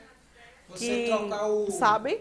O antigo então, assim, novo, não ser igual ao antigo. Né? Então, assim, é, as novas gerações estão ditando muito é, a nova política nesse sentido de nos desprendermos daquela política do século XX, que era a política das oligarquias, a política do coronelismo, a política que era feita na base do medo, na qual se tu não votasse no candidato X, eles mandavam para trás de você um jagunço, ou seja lá quem seja, e mandava matar você. Hoje isso, isso ainda existe, porém existem pessoas que estão dispostas a dar a cara a tapa para lutar contra esse tipo de coisa. Muitas vezes até arriscando a, a vida, vida. arriscando a carreira também, arriscando a reputação. É, a gente não tem medo de perder a reputação ou a carreira e muitas vezes até a vida. A gente não pode, antes de tudo, a gente tem que ter amor de verdade pelo Nordeste, amor pela Paraíba. E assim, eu vejo muitas pessoas dizendo, não, eu sou um patriota, eu amo o povo. É, começa, é, começa aquela frase, Brasil acima de tudo, começa, é, começa. começa aquela emoção. Mas assim, quais são as verdadeiras provas de amor que eles deram pelo Brasil? Quais são os traços da nova política que a gente vê nesse tipo de gente? Uhum. Sabe? São pessoas que estão há séculos no poder, são extremamente patrimonialistas, entram com esse discurso para conseguir voto, para conseguir apoio popular, é, interesse político acima de tudo. Se fosse por ele, colocava filho, neto, bisneto, todo mundo dentro da política para estar tá mamando nas tetas do Estado, por assim dizer. E assim, é complicado, é complicado demais esse tipo de coisa. Isso não é renovação política, isso não é nova política. E não adianta dizer, não é porque eu nunca tive mandato, mas se você tem certos tipos de práticas que remetem ao século XX e a séculos anteriores, você é um daqueles da velha política, mesmo que você nunca tenha exercido mandato. Então, renovação política tem muito a ver com isso, tem muito a ver com renovação de ideias, na qual o que prevaleça não seja o luxo meu ou da minha família, ou seja, somente a glorificação minha ou da minha família, e sim é, o amor por pelo pela todo, nação, né? né? É, é, não apenas pela nação, mas eu trago mais ainda a fundo, pela, porque antes de eu pensar no Brasil, eu tenho que, que pensar na minha cidade e tenho uhum. que pensar no meu estado. E isso é um dos focos do MBL, do MBL na Paraíba. Paraíba. A gente, sim, a gente faz atos a nível nacional, como eu citei a questão da prisão em segunda instância, é, contra fundo partidário, fundo eleitoral, mas antes de tudo a gente tem as pautas mais voltadas para os municípios. Uma coisa que eu sempre falo para o pessoal, tanto da coordenação municipal, tanto para os membros de cada núcleo. Cada cidade tem suas particularidades. Os problemas que você vai encontrar em João Pessoa não são os problemas que é, você vai ver em Campina Grande. A revolução política que você tem em João Pessoa, você não vai ver em Cabedeiro. Você uhum. vai, por exemplo, em Cabedeiro, você vai ver problemas sérios de corrupção, onde tipo, quase a metade da Câmara foi deposta, né? Por conta da operação checkmate, por conta é, de corrupção e desvios. Então, assim, cada local tem que ser visto com suas particularidades e cabe, e cabe ao cidadão é, ir, lá e, ir, lá e, cobrar nesse sentido. Ah, e aí o é, MBL está aí para isso, né? Para juntar essa, essa, Então, assim, antes de ser um antes de ser um movimento dos liberais ou um movimento dos conservadores, é antes de tudo um movimento em prol é, do local onde a gente vive. Eu não falo do estado nem do governo da Paraíba, mas eu falo da sociedade como um todo, que inclui também o Estado, o governo, mas inclui as pessoas, inclui a, a economia, inclui o mercado, inclui toda uma vida social, uma vida familiar, uma vida religiosa ou o que quer que seja. Então, assim, é, uma pessoa que, como é que eu posso dizer, eu sou patriota, eu amo o Brasil, eu amo a Paraíba, se eu, por exemplo, eu sou um político e não não abro mão de privilégios, eu, E já tem tanto vejo, dinheiro, né? vejo, as vejo a população morrendo, por exemplo, agora na pandemia, com coronavírus, e eu não tenho moral para ir lá e cortar da minha própria pele para ajudar a população que é mais carente. Então, assim, um político que, é, que se diz nova política, uma das primeiras coisas que ele devia fazer é reduzir os próprios privilégios e até do próprio salário, porque assim, eu não vejo necessidade de um político ganhar tanto. Porque eu não sei se vocês sabem, mas a partir do momento que você ganha. é, eu vou até falar desse, dessa pauta daí, que também é uma das pautas do MBL a nível nacional. é, a partir do momento que você ganha mais de 10 mil reais por mês, é, a esquerda diz que não, diz que isso aí são as classes médias, né? Mas aqui no Brasil você já é considerado entre os 10% mais ricos do Brasil. É 10 mil Sabe? reais 10 por mil mês. reais. Já É é, dinheiro já pra é caramba. já é considerado a tal da elite. E assim, é, por exemplo, onda, tá bom, é um momento, é um momento de gerar, de gerar treta agora. Na reforma administrativa que o presidente Bolsonaro enviou para o Congresso, ele incluiu assim a classe baixa, a parte mais baixa do funcionalismo público e tal. Mas o que me, muito me surpreendeu, porém não tanto assim, foi o fato de que ficou de fora a elite burocrática, que é composta basicamente dos magistrados, sejam desembargadores, juízes, eh, promotores ou coisas assim. Pessoal lá É, do. o Ministério Público também não foi incluso na reforma administrativa, os militares também não foram, e mais ainda, o mais particular de todos, os políticos. Ju- é, deputado, presidente, os ministros do presidente, os ministros do TCU não foram inclusos, e a gente sabe que a elite é, burocrática é essa. Eu vejo muito o pessoal socialista falando, vamos ser contra a elite burguesa, é porque a burguesia é ruim, os empresariados é ruim. Eu não vou entrar nesse ponto agora de socialismo e capitalismo, porque já seria outra discussão. Já dava, dava Mas- pano pra manga. É, mas, a- mas, aí, mas aí é aquela história. Como é que você, político socialista, é, se diz a favor dos menos favorecidos da população, se diz contra a elite privilegiada e quando, por exemplo, o Kim Kataguiri, ele pede, é, ele cria a emenda anti-privilégios, que é para incluir dentro da reforma administrativa essas elites burocráticas, aquelas pessoas que ganham bem mais do que 10 mil reais, elas ganham na faixa dos 30 a 60 mil reais. Rico pra cacete. Algumas vezes acima do teto permitido por lei. É, aqui na Paraíba, por exemplo, não tem um político de esquerda para assinar a emenda. Para colocar essa discussão em pauta. Por quê? Eles gostam da mamata ou o quê? Eles só são contra os privilégios dos outros e não são contra os próprios? Inclusive, Eu queria saber qual é o esquerdista que assinou, porque é, daqui da Paraíba, eu vou até citar nomes, só tiveram cinco de inclusive 12 tá aqui, né? deputados. Tá aqui no Instagram. aqui no no De Instagram. 12 deputados da Paraíba, somente cinco deputados que assinaram a emenda anti-privilégios. Que foram ele, o Pedro Cunha Lima, foram ele o Julian Lemos, foram ele o Rui Carneiro, a Edna Henrique e o Efraim Filho. O restante dos deputados, alguns eu cheguei a contatar, mas nenhum retorno Nem- favorável. ninguém falou nada. Os de, esquerda, os de esquerda, eu queria saber onde é que estão os deputados de esquerda que dizem lutar pela população, pelos menos favorecidos e contra os privilegiados. Cadê eles abrindo mão do próprio privilégio? Porque, assim, como eu já mostrei, eles estão na elite do Brasil, eles estão na elite burocrática, estão entre os 10% mais ricos do Brasil. Qual é o problema com eles? Eles não gostam de cortar os próprios privilégios ou ele tem algum problema com o juiz, com medo de juiz e na justiça. Enfim, é, compli- é complicado uma coisa dessa, porque assim, é, aqui, na, aqui na Paraíba, de 12, só ter sido 5. A vergonha. Qua- Quantos.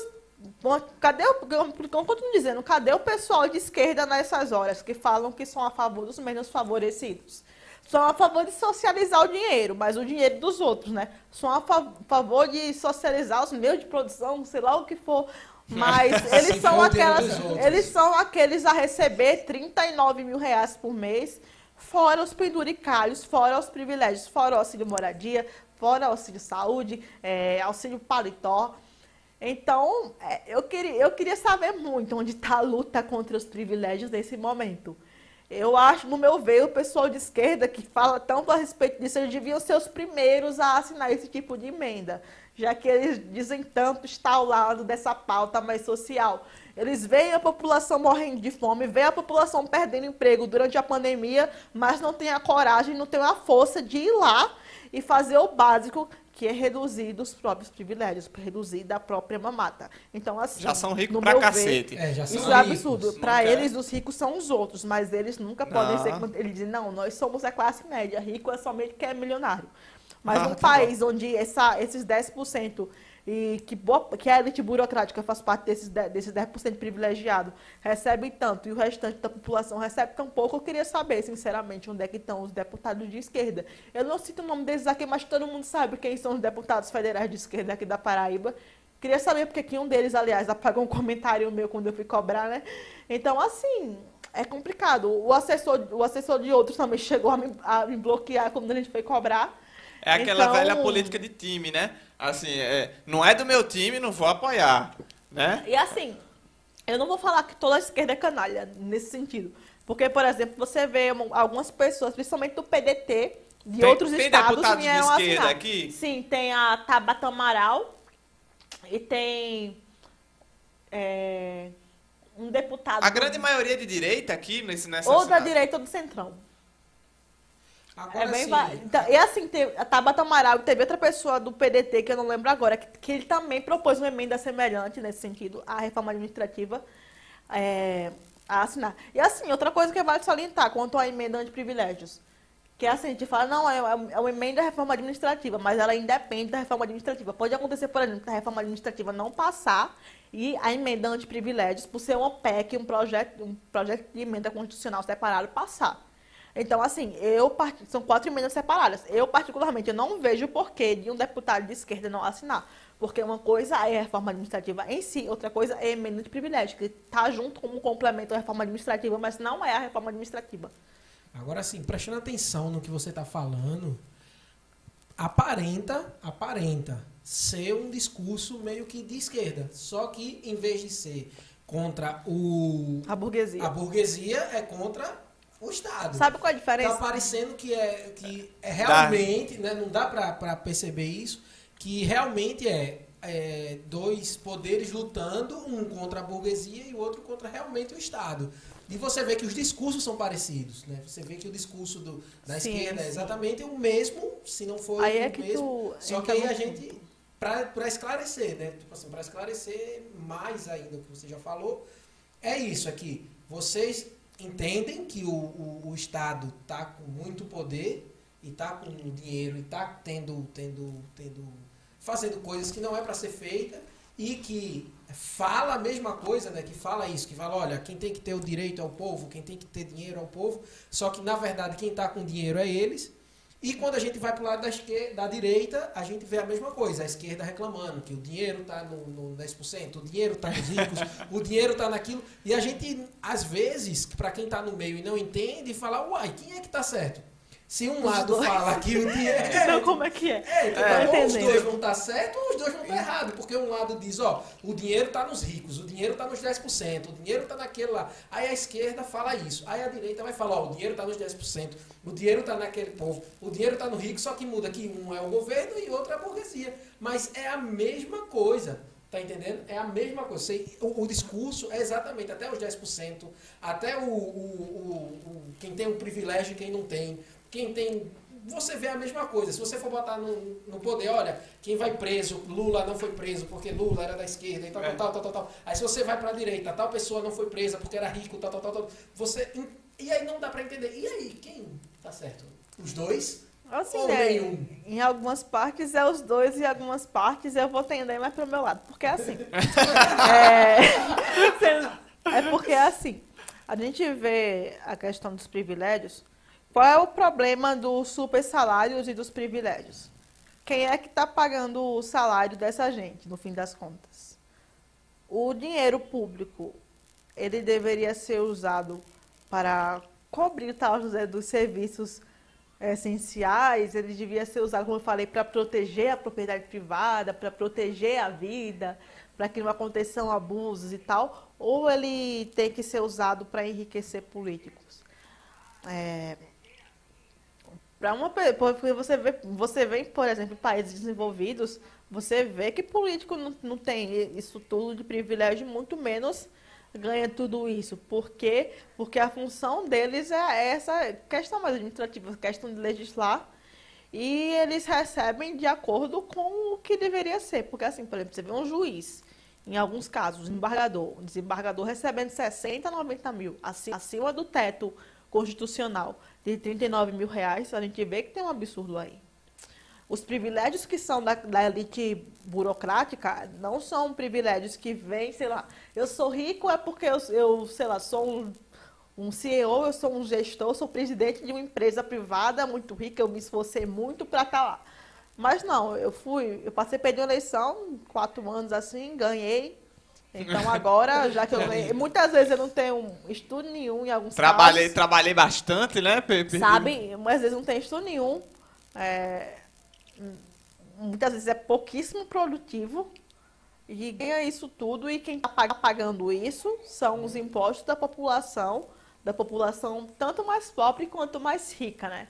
Mas sobretudo a população mais pobre, porque a, a, tributação alta no geral atinge bem mais quem tem, quem, quem tem, menos. menos. Não, eu não falo no sentido, não é porque quem é mais pobre paga mais imposto, eu falo no sentido de mais utilitário da coisa, né? dizer, não, é porque, assim, 100 reais para quem é rico, para quem é pobre, no geral, assim, para quem é pobre vai ter um peso no bolso maior. É, vai sentir mais. Usando um argumento mais utilitário. Não é bem isso que eu, Não é bem esse o argumento ideal, mas para simplificar. Uhum. Então, assim, é, é meio bizarro, porque quem sustenta o político é o trabalho do povo. É, o político não é aquela pessoa que vai produzir muito, uma pessoa super produtiva, que a partir dessa produção vai, vai se vender, vai gerar um lucro, e daí desse lucro vai fazer com que, é, com que o país possa se desenvolver, para que esse dinheiro seja devolvido para a nação. Pra... Isso não acontece com um político da mesma forma que acontece com um trabalhador, que acontece com um trabalhador da iniciativa privada ou com um empreendedor. Assim, é, sabe? O político é aquela pessoa que assim vai ter o seu trabalho, é um, não vou dizer é um trabalho irrelevante, porque a gente sabe que não é. A função de legislador e a função de executor são funções importantes, sim. Mas não são, eles não, não são o topo da cadeia produtiva e assim, eles estão sendo sustentados com o dinheiro dos outros. Quantas, tipo assim, quantos pobres, quantos meses um pobre teve que trabalhar para sustentar um mês de trabalho de um político, sabe? Uhum é, muitas vezes o que um político ganha não é, em um mês não é o que um trabalhador ganha no ano. Ganha no, um trabalhador anos. formado ganha no ano, muitas ah. vezes. Um professor, por exemplo. Então, assim, a gente percebe que tem uma falha nesse sentido. Não quer dizer, não, é porque o político não tem que ganhar nada, tem que ficar. Tem que ficar é, Tem que ser mendigo, tem que Mas ser. Mas eles um, ganham demais, isso eu concordo. Tem que ser um grande voluntário, não, tem que ser altruísta, não. Mas é no sentido de que, assim, diferente da elite burguesa que gente falou, assim, o, o dinheiro deles não vem é, do trabalho da iniciativa privada, nem do esforço, nem é, da hereditariedade, nada assim. O, o, dinheiro deles vem do suor das pessoas que estão no chão de fábrica, estão no suor das pessoas que tem que estar todo santo dia é, de 6 horas da manhã, 4, 6 horas da manhã, lá na integração para para trabalhar, sabe? E, é então, é... assim, como é que eu acho muito um, uns bonitos desse. Alguns dizem, não, mas é porque senão vai cair o meu padrão de vida, vai diminuir minha vida e, a, e o padrão de vida da população é como? Da população que sustenta, sabe? Então, assim, é uma pauta que não devia ser somente da direita, aliás. Não devia ser só a direita abraça essa pauta. Tanto que você vê algumas pessoas até de esquerda que, vez ou outra, vão concordar com esse tipo de coisa. Como eu já citei, essa emenda daqui anti-privilégio não foi só pessoas de direita a assinar. Tiveram pessoas de esquerda, sobretudo no PDT e no PSB nacional, da Paraíba não, que vieram a assinar, porque assim, são pessoas de centro e e que tem um pingo de coerência ainda e fizeram esse favor. Então, assim, esse discurso de nova política, ele não deveria se ater apenas ao liberalismo ou à direita. O liberalismo é o liberalismo, a direita é a direita e, a, e é o discurso de nova política. Também pode estar na direita, em grande parte é um discurso de direita, mas que não é apenas da direita, sabe? Então, assim, eu acho que os políticos como um todo, eles deveriam olhar mais para a população que o elegeram, que está sem saúde, está sem segurança, uhum. e começar a rever os próprios privilégios. De fato. Começar a rever se aqueles 39 mil reais, mais o auxílio moradia, Que mais ele o auxílio precisa paletó, tanto, né? Mais Auxílio o, moradia. Mais o, o auxílio saúde, o auxílio educação para os filhos deles. Será que, será que esses meus luxos todos valem a, a fome, a miséria de várias crianças em escolas, por exemplo? Por exemplo, o pior é, é quando a gente fala de nova, de nova política e tal, e da anticorrupção. Será que o meu roubo e meu desvio de dinheiro vale, é, por exemplo, a gente vê aqui na Paraíba a Operação Calvário, é outra pauta extremamente importante, que é assim, o MBL MBL, é, ele apoia, ela é apoia. anticorrupção. Não é, não é questão de apoiar Calvário é, de forma cega e ignorar todos os fatos. E sim apoiar a pauta anticorrupção. Inclusive tem até um post aqui na, na- no... É, explicando o que é a Operação Calvário. Pra quem quiser ver aqui, mas, mas dá Pode uma des- falada por cima, assim, por Quer, alto. pode ir passando aí, pode passar ali, ó. Ó, Na setinha. Na setinha. Isso. Setinha dando pra ver. É, a Operação Calvário, assim como dizem, ela foi uma, uma operação que se iniciou em dezembro de 2018 com o objetivo de é, desarticular uma suposta organização criminosa dentro da Cruz Vermelha, né? Que estaria é, tendo acesso a, bil- a bilhões de reais em dinheiro público para gerir uni- unidade de saúde, mas o dinheiro, no fim das contas, ele foi usado, em vez de gerir unidade de saúde e, e para educação, foi o dinheiro que foi desviado para o, o bolso de políticos para financiar campanhas eleitorais. Pelo Que que diz a Calvário. Então, eu pergunto para você, um político que, diz, que assim, desvia dinheiro da saúde e da educação, é, que moral ele tem para chegar na cara do povo e dizer, por favor, vote em mim? É o pior. É o É o pior, desvio, porque é o pior pessoas desvio. morreram por conta da do desvio saúde dele. é um absurdo. Pessoas morreram por conta do desvio dele. E assim, as mortes de cada um dessas pessoas, por exemplo, agora na pandemia do coronavírus, esse dinheiro aí que foi desviado podia estar sendo usado para ter um leite, para comprar um respirador. Pra Não. aquele cara que foi tá morrendo feito, lá. tá, hoje, o- esse dinheiro foi parar onde? Foi parar no bolso de político para financiar a eleição. E assim, eu teria vergonha de pedir voto para qualquer pessoa. Não só pedir, mas sem como que votar também, né? sim, sem que antes essa situação se esclarecesse. E a Calvário ela tem nove fases, né? Ela teve nove fases, pode passando se quiser. Primeira fase foi descoberta a organização e tal, que estava lá. É, depois o da segunda fase, o Leandro Nunes, que era assessor da Livânia Farias, ela foi pego é, um repasse de Repasse de dinheiro dinheiro. numa caixa de vinho. Aquela história de Ricardo Coutinho, caixa de vinho. Não, foi o Leandro Nunes, né, que foi pego repassando dinheiro assim, é, recebendo dinheiro com a caixa de vinho. Terceira fase, teve mandado de busca e apreensão, a Livânia Farias foi presa por, pro- por suposto recebimento de propina. Na quarta fase, o Gilber- Gilberto Carneiro foi denunciado por peculato e depois por concussão e ocultação de bens. Meu Deus É, do céu. a Livânia realiza delação premiada depois, ó. Eu acho que saiu do. Sai do local. Tava qual? Pronto, Na quinta, quinta fase, fase. três mandatos de prisão preventiva, cinco da busca e apreensão, aí percebe que foi um dos alvos. força. Ah, na sexta fase. turminha do ó, amor. Olha o que acontece na sexta fase. Foi suspeita de irregularidades nas, de contraste na gráfica Graf Graf 7, com o governo da Paraíba, Também. e o Hospital Metropolitano Dom José Maria Pires, que é aquele hospital metropolitano que está lá na, é, na BR, em Santa Rita, e o Hospital Geral de Mamanguape foram alvos, e a deputada estadual, a Estela Bezerra, ela foi citada em uma das decisões da Justiça. Hein? Aí, aí na sétima fase da Calvário, que é chamada juízo final, que foi. Assim, né? A Parece Calvário. uma saga da Marvel, É, tá ligado? Vai. É, passando. bem- é aquela história É bem emocionante. A sétima fase da Calvário um foi filme. a chamada sétima. É, a juízo final, mas assim, não foi final coisa nenhuma. Que foi quando a Calvário assim bombou, né? Porque foi quando foi citado é, O o ex-governador Ricardo Coutinho. Que era o que tava 16 lá atrás, o. Final Boys. É. Tava lá atrás do. E Ricardo Coutinho ele foi apontado, né, como supostamente, eu não estou dizendo que ele foi, é, como sendo o líder dessa organização criminosa.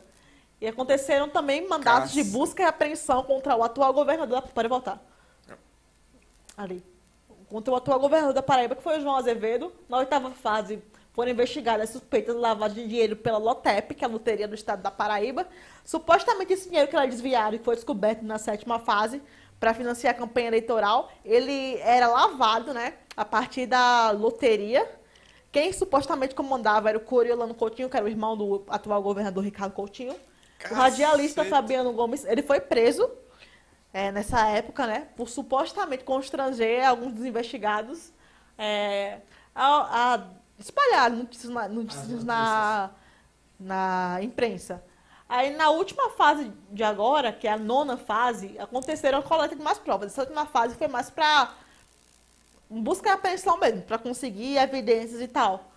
E um celular foi encontrado. Assim, uma, mais um momento engraçado. Já aconteceu da caixa de vinho, nessa, nessa última fase aconteceu de um celular ser encontrado dentro de um vaso de, de plantas, né? Em uma das buscas. E então, a pessoa que teve esse celular dentro do vaso de planta encontrado, o que, que ela alegou? Disse que estava rezando perto do local. Então eu pergunto, como é que uma criatura dessa quer que eu acredite Ah, nisso? ela- é porque é Então, parte da crença. Enterrar. Você não tá Sabe? entendendo. Enterrar Disse que estava rezando perto do É, local. Então, enterrar celular na, no- no- Na no- na planta. planta. faz parte da crença. Então é isso. Essa é a Operação Calvário. A- eu já dei uma explicada bem geral. Geral. E, então, assim, não é que a gente diga, não, eu defendo cegamente a Operação Calvário, tudo que ela fizer tá certo. Aham. Mas é, a Operação Calvário é uma, ciência, né? é uma operação que tem desarticulado uma certa quadrilha, que tem, sim, descoberto imoralidades, expondo certas pessoas que antes pareciam intocáveis. Esse homem que está aí na capa é um deles que antes parecia intocável, parecia ser um daquelas pessoas que ninguém podia falar mal dele.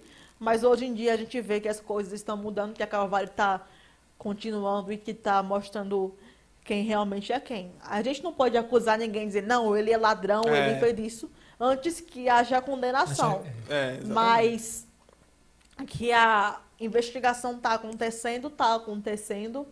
A razão da investigação, no geral, é desvio de, de, de dinheiro na saúde e na educação pública no estado da Paraíba para financiar campanhas eleitorais. Então, assim, caso isso seja aprovado, é uma situação extremamente delicada. Porque, como eu falei, quando você rouba da saúde, você está matando gente, né? Você tá matando outra É, pessoa Porque que tá ali no quantos, leito. quantos, quantos leitos de UTI poderiam estar sendo pagos? É. Quantas, quantos tratamentos de Covid agora a gente poderia estar pagando se. 1.1 bilhão é muito Exatamente, É. exatamente. Quantas pessoas Um de poderiam pra estar sendo beneficiadas desse dinheiro que foi desviado?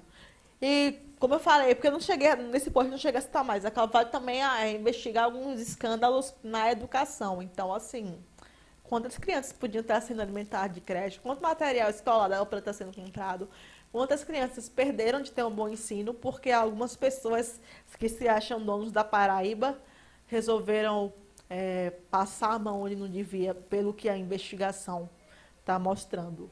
Então, assim, O pessoal não cara, tem quem consciência, realmente- né? A gente não pode dizer, não, fulano é criminoso, mas quem realmente, a partir do desenrolar da investigação, for provado e for condenado que roubou, vai ter que pagar e vai ter que explicar à população o que fez. Se você está sendo investigado nisso daí, saiba que um uma das coisas que você deve fazer é prestar Atenção. conta, principalmente se você é um político, à sociedade que te elegeu. Porque, beleza, Ricardo Coutinho não conta porque hoje em dia ele não, não tem nenhum mandato, mas várias pessoas que foram presas, é, que depois são liberadas, né? exercendo. Então, Estão exercendo ainda- mandato.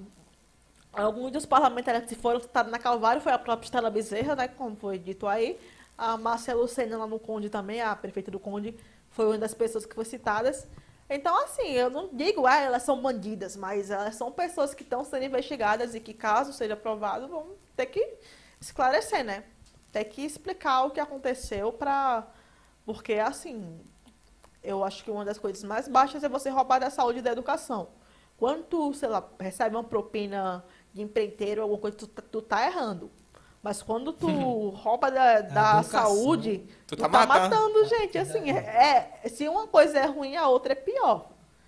E assim, o pior é que assim, para cobrir, o custo para depois cobrir a corrupção é imenso, porque para que a gente consiga aquele dinheiro que foi roubado recuperar, é difícil. Muitas É vezes quase é, impossível. é Nem- recupera. conseguir é aquele impossível, é. dinheiro, é, Recupera não. é, é difícil, sabe? E a- a- eu acho interessante porque a população não procura saber e, e- e, assim, essa informação não chega. Se você chegar e sair na rua procurando, ô, você sabe o que é a Operação Calvário? Não, não sabe. Exato. Você sabe, que- você sabe o que é isso? Não sabe. Então, é uma informação que tem muito peso. É, apesar de não ter sido, ah, ok, não, não é condenado e tal, mas... Ainda. É, mas que é- o fato de ter... Só inf- tá o nome só- lá, né? O nome tá lá. A co- ele está sendo investigado, muita coisa, porque às vezes existem umas, umas coisas que, sei lá, não tem pé nem cabeça, mas, poxa, é tanta gente conectada, é tanta coisa com lógica, com sentido Sim, dentro sim. daquela investigação, que você... Celular e É, esse celular dentro de vaso. Vaso. É, tipo, pelo amor de Deus. Dinheiro né? dentro de caixa Não, eu tava rezando, é, tava rezando pro deus da, da Yggdrasil, do, do Ragnarok. Ragnarok. Jesus. É, é. Aí, o que que quer dizer? O- se, se a população em massa soubesse e entendesse o que é que é isso, né? Então, assim, é, com certeza, esse político jamais seria eleito Exato. novamente. Mas eles abusam da ignorância, é, abusam da falta de informação, filtram a informação para que não chegue à população da forma que tem que chegar, uma- de uma forma neutra, sem nenhuma manipulação, porque às vezes chega, mas Exato, chega exato. manipulada, né? Então, é interessante, é muito importante esse papel do MBL, né? Que a gente vê Sim. que ele faz e faz com louvor aqui na, na Paraíba, é muito E interessante. assim, como você pode ver nesse post daí, a gente não usou de acusar ninguém, a gente apenas, a gente apenas trouxe fatos. Sim. Coisas que aconteceram e. é, por mais que sim, a gente tem um lado, a gente tem um, a gente tem um lado da liberdade econômica, da liberdade civil, mas esse tipo de pauta é aquele tipo de pauta que você vai conversar com a população, independente dele ser de esquerda, direita, centro, o que quer que seja. E assim, boa parte da população não é, tipo, ideologizada. Uhum. Elas são, votam por questões diversas. Não, aqui na Paraíba, principalmente. Em outros estados, o voto pode ser um pouco mais ideológico, mas eu vejo que aqui na Paraíba o voto não é apenas ideológico. Eu não voto, por exemplo, em Ricardo Coutinho por ele ser socialista, nem voto, É. é, sei lá. Mais pelo voto de cabresto mesmo. E também ou por uma série de outras razões, sei lá, porque gosta da, da aparência pessoa. da Tinha pessoa. gente, É, tinha tem gente muito- que é, votava realmente aqui que era bonito. Político, político, inclusive. Eu, assim, eu Ele sei que- olho verde, ele era É, lindo. olha que cara gato, vou votar nele. Ah, pelo amor de Deus. Então, é, assim, essa questão que, eu- que, a gente estava dizendo antes da educação é, acerca desses temas é importante. Esse diálogo a gente está tendo com a população já há algum tempo. A gente, depois da pandemia, essa questão da Calvário com certeza vai ser uma das prioridades, porque a gente não pode estar fazendo manifestação Claro, propriamente claro. dita, né, nesse momento. A gente a está fazendo pequenos atos de conversar, entrevistar, volta- colocar faixas em certos locais, mas, é, é, mas a questão de, da manifestação em si a gente não está fazendo ainda. E assim, rapidinho, né? Só pra entender que uma coisa liga a outra é que se os salários dos caras são tão altos, né? Não precisava roubar tanto. Deixa o cara. deixa Eu o acho, cara. eu acho, eu acho engraçado, eu acho engraçado, porque eles, eles vão lá e batem mesmo, né? Eles, Sim. ele- eles pegam Pera, a foto do um- cara, aí diz assim, ó, chega de privilégios, vai lá e bate no cara, liga pra ele, tá Ah, a ligado? gente fez isso, Pega- a ligou num gabinete de vários. bo- é, como, é- como é não que é a abordagem? Vocês ligam assim, "Ô, co- como é? Você vai... Pera, Tá bom, momento de simulação. Momento de simulação. Alô, eu sou, eu sou Rebeca do MBL Paraíba e eu vim aqui, eu queria perguntar se eu tô falando com o gabinete do deputado fulano. Aí pronto, diz, é, isso aí mesmo. A gente pega e explica, né? Olha, a gente tá com essa pauta, com emenda de privilégios, a emenda de privilégios trata disso, disso, disso. Você Eu fala com o assessor do assessor, né? Geralmente fala com o assessor. A gente queria, e a gente queria saber se a gente pode é, contar com o apoio do deputado. Aí, Geralmente eles enrolam por um tempo, né? Dizem, não, mas a gente vai falar com ele e tal. Na semana seguinte a gente liga de Liga novo. de novo. Depois de novo, de novo, de novo. E aí Até até, conseguir. Nessa questão da emenda de privilégios, alguns dos deputados foram até bastante receptivos. Por exemplo, o. Vou citar o nome dessa vez, né? Já que Pode. foi um exemplo positivo. E nenhum, e nenhum deles está como candidato, então ok. Ok. O, por exemplo, o Pedro Cunha Lima, quando a gente foi falar com ele, ele já tinha assinado. Então, assim, foi ótimo. O Julian Lemos também, quando a gente foi conversar com ele, ele não, não já tinha assinado ainda, mas ele, assim, foi bem receptivo. Ele mesmo que falou com a gente, no caso e tal, pelo... A gente conseguiu falar com ele somente pelo Instagram, a gente não precisou ligar. Ele disse, não, eu vou assinar. Aí, na outra semana, eu esperei, eu vi que ele não assinou, bora falar com ele de novo. Eu disse, não, mas espera aí, porque eu não tô, eu não tô em Brasília, então espera um pouquinho antes. Esperei. Alguns dias, Aí ligou de novo. depois, no pé. gente pega no pé até eles assinarem. Aí depois eles foram, ele foi lá e assinou. O Rui Carneiro a gente deu uma dialogada também e assim, ele ape- foi o mesmo esquema do Julian Lemos. Ele, apesar de ter, ter esperado mais uns diazinhos assim pra ele é, ir lá assinar. Mas Mas, ele assinou. assinou, Mas ele assinou. foi bem. É ele foi bem né? proativo nesse sentido. Eu não tô fazendo propaganda pra ele, porque ele tá aí como Candidato. candidato, não, mas ele foi assim. A Edna Henrique, ela desde o começo falou que ia assinar, deu uma demorada, mas assinou. E o Efraim, ele assinou também, até porque, tipo assim, ele. é, o Efraim, ele é o líder do partido do Kim Kataguiri, né? Ele é o líder do DEM. Então, ele. Era ele quase conseguiu. obrigatório votar. Felizmente. Tá, eu não. Beleza, apesar de ter algumas ressalvas contra é, a fi- figura política dele, mas ele, ele. Desde o começo ele falou, não, eu vou assinar. Aí depois a gente foi perturbar de novo, eu disse, ei, eu não assinou ainda não. Ele depois falou, não, eu vou assinar. Ele deu uma entrevista dizendo que ia assinar, eu não lembro pra quem agora. E depois ele assinou e disse que ia conseguir a bancada do DEM para assinar também, e assim, boa parte do DEM, né? Que é o partido dele, também assinou, graças à influência dele como presidente. No caso do que mostrou a imagem agora foi o Wellington Roberto, a gente queria muito que ele tivesse feito mesmo, mas até agora ele não, não assinou. Ele não assinou, Pode não? mostrar aí, pode, Cadê? pode Vamos o mostrar ele com- aqui. Não, o Wellington Roberto não, bota o de baixo. O de baixo. Que é com a cara de tudinho. A cara, é, essa aqui são, então quer dizer que essas são as peças que ainda não assinaram. Abaixa mais um pouquinho pro assinaram. pessoal ver a foto dele. Olha aí, galera, pra quem É, quiser os não dos que saber. ainda não assinaram. a emenda de privilégio foram essas pessoas. O Agnaldo, Doutor Damião, o Wilson Santiago, Hugo Mota, Gervásio Maia. Freia Anastácio e o Wellington Roberto.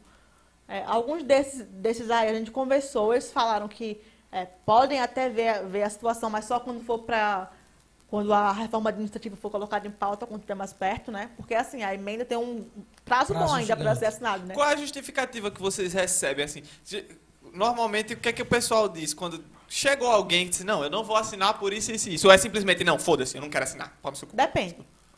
É, por exemplo, um desses deputados aí, eu não vou citar nomes porque esses aí foram os que ainda não assinaram. Certo. É, ele falou o seguinte, não, é, o deputado até gostou da ideia e eu como assessor, que foi um assessor que falou comigo, eu como assessor eu gostei muito, eu, gosto, eu já acompanho o MBL, eu gosto do Kim e tal, É, mas a gente vai deixar para assinar quando estiver mais perto da, da, da pauta mesmo, da data que Entendi. for para... Por que eles fazem isso? Porque muitas, porque muitas vezes é, eles veem que a reforma administrativa ela está incompleta ou É, algo alguma coisa assim, ajustar. e eles preferem esperar chegar o dia que todas as emendas estejam postas para que assim eles decidirem. Mas alguns já disse que não ia votar. Tipo assim, eu não vou votar. Eles, eu não vou, ligaram, não uma vou. merda. nenhum Não falou gostei. isso Achei uma bosta, não vou.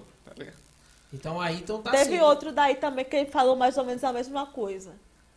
É, Que tá esperando. aí, um, um Nem certo- atendeu. Um daí ele, ele falou, o, o, o assessor disse que ia votar e depois apareci bloqueada. Eu Não, não entendi muito bem o porquê, né? Vou Sendo votar. que é uma Ele pauta disse que ia tão votar boa. só botando na PRA, pô. Ele ligou assim. O, teve outro que eu vi que eu, eu tenho a impressão que estava pagando um comentário meu, né? Mas. Com certeza.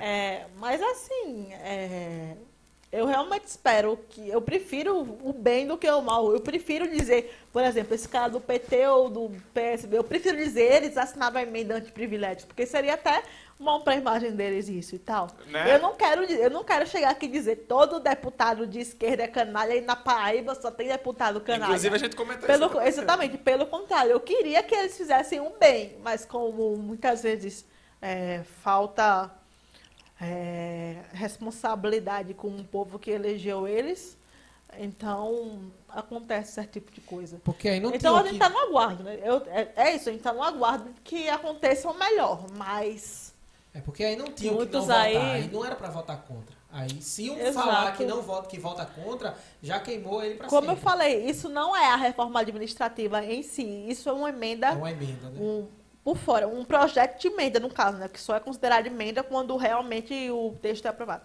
É um projeto de emenda por fora e a reforma administrativa já é outra coisa, assim, ele pode passar independente da reforma administrativa.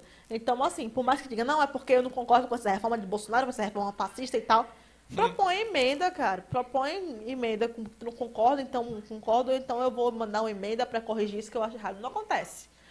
Para assinar a emenda de privilégio, que é uma emenda claramente. Porque, por exemplo, eu vejo muita pessoa de esquerda falando: não, mas é porque essa reforma de Bolsonaro só atinge os pequenos, não atinge o grande. Aí a gente propõe uma emenda de privilégio como essa, e muitas vezes, por conta da figura do Kim Kataguiri, o pessoal não assina. Já tiveram outros deputados de direita, não da Paraíba, mas de outros estados, Inclusive, alguns bem famosos, assim, bolsonaristas famosos, que, assim, basicamente não assinaram porque foi Kim Kataguiri que, que fez o projeto, Natural, né? sabe?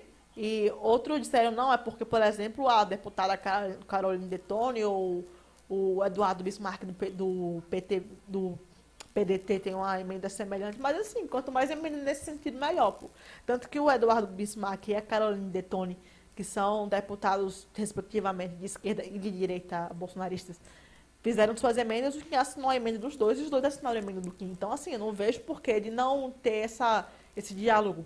Porque não é uma pauta do Kim, não é uma pauta MBL, não é uma pauta de direita, é uma pauta que, como eu falei, seria bom se todos os lados eh, escutassem e abrangessem. Mas alguns, eh, pelo visto, o bolso deles pesa mais. Pelo visto, a mamata. Mas aí você falou uma coisa, uma coisa que me deixou curioso. O Kim, ele não é de direita? Sim, O Bolsonaro não é de direita? sim. E pra, é só pra gente esclarecer pra quem for assistir ou pra quem tá assistindo. Se os dois são de direita, os dois têm a mesma, porque deu a entender que porque um é de Bolsonaro e o outro é Kim Kardashian. Kim Kardashian. Kardashian. Calmou, calmou. Não é esse Kim, não. É, É o, teu é o- pensamento. aqui como tá, né? é, aqui não. não, não, foi sem querer.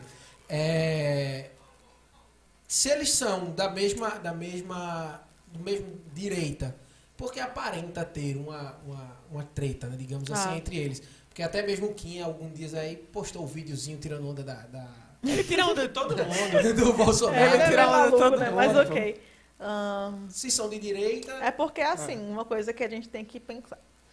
É, não existe uma única direita ou uma única esquerda. Uma coisa que eu sempre falo, entre o preto e o branco existem vários tons de cinza. É, então, não é- tudo não é preto e branco, é, né? Não O é, mundo não é só preto e aquela polarização. A gente não tá mais, na, por É exemplo, fantástico na, mundo de Bob. é, na Guerra Fria, que era a União Soviética contra os Estados Unidos, era aquela polarização. Enfim, hoje em dia, a gente pode notar que existe um vasto campo Uhum. político e ideológico onde, tem, onde várias coisas é, são postas.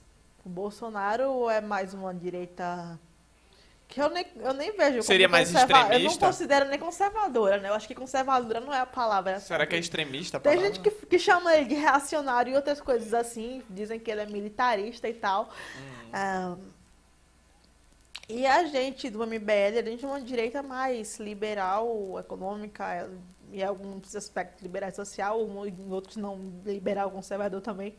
É, mas quanto à treta do MBL com o bolsonarismo, assim, Bolsonaro ele ainda não, talvez ele, os bolsonaristas não entenderam, mas a direita não se resume ao Bolsonaro. O Bolsonaro, beleza, é um dos entes da direita, mas ele não é o único. É, nem sempre todos os entes da direita estão certos, nem todas as figuras políticas de direita estão corretas. Inclusive, o próprio MBL pode errar também, vez ou outra, não é uma coisa inerrada. É- E, se, e assim, se o Bolsonaro está fazendo coisas que a gente vê que são inapropriadas e são contra o que ele mesmo prometeu, então, assim, a gente não vai abraçar o Bolsonaro só porque ele é da direita ou porque Passa a mão, né? sabe? É, a gente vê diversas condutas inapropriadas, principalmente no que diz respeito a certas alianças com o Centrão e até com lulistas, por assim dizer. Então, é complicado certos tipos de defesa. A pauta anticorrupção, por exemplo, é uma das pautas que é, um presidente me falar que acabou com a Lava Jato porque não, não existe mais corrupção no governo dele. Então, assim, eu queria saber que o mundo é esse que Bolsonaro vive nesse sentido, onde a corrupção no governo acabou e. só por causa E, do e Lava outra Jato. coisa, mesmo se fosse verdade que no governo dele em si não houvesse corrupção, mas e o Congresso? Como é que fica? E, os empre- e o empresário que faz corrupção empreiteira, como é que fica? Aí ele vai acabar com a Lava Jato. Ele sabe sequer qual foi a finalidade da Lava Jato? Sabe quais foram os partidos que é a Lava Jato? Porque, assim, da mesma forma como eu mostrei a Operação Calvário, a Lava Jato também tem a sua história e tal. É bem mais longa do que a da Calvário, mas eu acho, assim, meio é, doentio pensar que, assim, o Brasil vive mil maravilhas e acabou a utópico, corrupção e tá bom a de palavra. acabar a Lava Jato e pronto. E, a e resumir a corrupção do Então, Brasil assim, na Lava Jato. Né? Então, assim, a, a direita ela não pode depender do MBL, não pode depender de Bolsonaro, não pode depender apenas de uma figura. Porque se Bolsonaro sair do poder, então quer dizer que a direita vai acabar. Isso se é o MBL deixar de existir, então quer dizer que a direita ele é, não existe mais. Isso não existe. Não- a gente não pode centrar a direita como um todo em uma figura. Que esse foi o erro sabe, da esquerda. no né? culto, no culto ao ditador, como, como diria Olha. nos velhos regimes fascistas ou é, socialistas do acha, passado. você acha que é, o Bolsonaro, assim, ele incentiva e ele cresce a esquerda e a esquerda cresce o Bolsonaro? É tipo um yin Sim. yang. Um depende do outro, no fim das É, é, contas. no fim das contas vira aquele negócio, É, tipo... porque se não tiver esquerda, não vai ter direita. Eu vou te, falar, eu vou te é. falar uma coisa. É, Será que, que não- ele, esse, esse, ele, essas políticas que eu ele ainda toma, digo assim, mais, se continuar do jeito que tá, botar só o Bolsonaro como direita, vai acontecer igual aconteceu com a esquerda, que só era o PT. A esquerda. Era o Lula, era o Lula. Quando o Lula caiu, É tipo a comandante sumiu. supremo. É porque tinha um comandante supremo do lado esquerdo, mas não tinha o direito, né? Aí apareceu agora um rival. Aí agora começaram aí agora a polarização, É, né? aí vão se bater. Tome pau, pau, pau pro lado, que pau pro existem outro. outros partidos de É. esquerda, mas aí o partido, o único partido de esquerda era o PT. Quando É. o PT caiu, acabou a esquerda. É. E aí agora só tem Sim. direita. Se Bolsonaro cair, vai acabar a direita Exato. e volta a ascensão da É, esquerda é. e vai ficar nesse, Exato. nesse E ciclo assim, vicioso. Uma coisa que eu peço pro pessoal, principalmente o pessoal que ataca o MBL, assim, porque, como vocês podem ver, a gente aqui já discutiu sobre várias coisas, assim, e meu posicionamento e o do MBL não são posicionamentos de esquerda, não, nem são posicionamentos de traidores. Estamos fiel às pautas que fizeram o MBL ser o que, ser o que ele é hoje. A pauta anticorrupção vai ser uma das nossas principais pautas sempre. A pauta do liberalismo, é, muitas vezes um- vindo junto com o conservadorismo, outras vezes não, vai ser sim uma das nossas principais. A pauta antiprivilégio vai ser a pauta do MBL, tanto daqui quanto, da, quanto a 100 anos, a não ser que a corrupção tenha acabado e o privilégio político tenha acabado, o que eu acho difícil. É, as pessoas que geralmente atacam o MBL dizem, não, o MBL traiu o Bolsonaro. Será que foi o MBL que traiu o Bolsonaro ou foi o Bolsonaro que traiu as- algumas das suas é, pautas de campanha? Essa que eu já citei da questão de corrupção foi uma delas. É, os conchavos, as alianças com certos tipos de gente também foi. Porque quando tu se alia com uma pessoa como Roberto Jefferson, boa coisa, tu não tá esperando. Porque, assim, Ricardo Coutinho eu não posso chamar, eu não posso chamar de bandido, não posso chamar de coisa assim. Mas Roberto Jefferson eu posso chamar. Roberto Jefferson ele foi condenado. Condenado. E hoje ele se diz um leão patriota, minha vida. É muito engraçado uma coisa dessa. É um leão patriota, ele é É um lobo na pele de conservador. Aí agora tá lá, Bolsonaro com ele, tá Bolsonaro com outras figuras da direita, da direita não, do centrão, que são lamentáveis, são investigadas, são aquelas pessoas que estavam sendo presas pela Lava Jato, agora são tá os velhos coronéis daqui do Nordeste, porque boa parte das estatais na qual ele está entregando pro centrão são localizadas no Nordeste. Então, assim, eu pergunto, quem é que realmente traiu quem? Quem é que mudou de pauta? Foi a gente ou foi o presidente que foi eleito com uma pauta e hoje em dia faz, tem algumas práticas que são completamente... é, dizer- com- aí com- umas pessoas vão falar, não, mas é porque ele precisa articular, ele precisa conversar Era com isso o que eu ia te Congresso. falar É isso que eu ia agora. também Eu não, agora. eu não estou dizendo que você deva ficar, que, que um presidente não tem que articular. Um presidente, assim, ele tem que Articu- conversar com o Congresso, ele tem que. é, por exemplo, existem as emendas parlamentares. A gente critica o excesso muito alto, mas assim, as, as emendas parlamentares elas já existem em partes para que é, não ocorra a corrupção propriamente dita. Existem as emendas parlamentares e a articulação é bem mais a, a para dizer, a arte da, da comunicação e do diálogo entre os partidos e um trabalho mútuo do que, por exemplo, tu entregar um, um FNDE da vida, que aqui na Paraíba, a operação Calai, por exemplo, aqui na Paraíba tem histórico, a parte da educação, que mais volta da corrupção, corrupção aqui na Paraíba, tem histórico de a partir do FNDE, esse órgão, ter contratado uma empresa, que a partir daí houve um desvio de verba. Tudo dá na mão de certos grupos ideológicos que, principalmente como o Centrão, que a gente sabe que não todo, mas boa parte é podridão política mesmo. Então, assim, uma estatal que já tem histórico de corrupção, tu vai entregar para corrupto? Sabe? É tu vai entregar para coronel? Tu vai entregar para pessoas que, assim, o, o caráter, a conduta é duvidosa? Então, assim, antes de dizer não, mas o MBL traiu isso, aquilo, veja se o MBL realmente traiu suas pautas principais ou não. Veja se a gente está ou não está abrindo mão de privilégios. Veja como é que são os, os, deputados que são do MBL, o próprio Kim. Pega as contas dele e vê como é que está. Veja como é que são os projetos que a gente envia. Vejam como é que a gente ajuda realmente a população. Porque é, eu vou até falar um, um, pouco sobre essa parte. O MBL hoje ele tem algumas ações no gerais. Caso alguém queira até participar do MBL, né? É bom saber disso. O MBL faz manifestações de ruas que todo mundo é acostumado a ver. Aquelas grandes manifestações que vai é, levanta a bandeira, levanta a faixa, coloca uma pessoa em cima de um trio. Uh, temos os atos que são menores, geralmente atos são mais específicos. Por exemplo, quando deu 50 mil mortes pelo coronavírus, a gente fez um ato de luto pelo Brasil. Não foi um ato contra Bolsonaro ou alguma coisa assim, como algumas pessoas querem insinuar. Às vezes a galera ato, tenta pegar sabe? embalo, né, na, nas coisas para poder gerar treta. É, foram matérias que eu vi, que até por isso que eu perguntei sobre Bolsonaro, se tinha treta e tudo mais, porque o que eu vi foi isso, foi que estavam fazendo movimentos contra o Bolsonaro. Sim, a gente pediu impeachment dele e a gente é, tem orgulho pediu, de dizer isso. Pediu impeachment dele e tudo mais, só que é, é, o que eu vi, né? Isso aí também é o que. Porque eu também não estou em nenhum do, dos dois lados. Entendo. Deixar claro.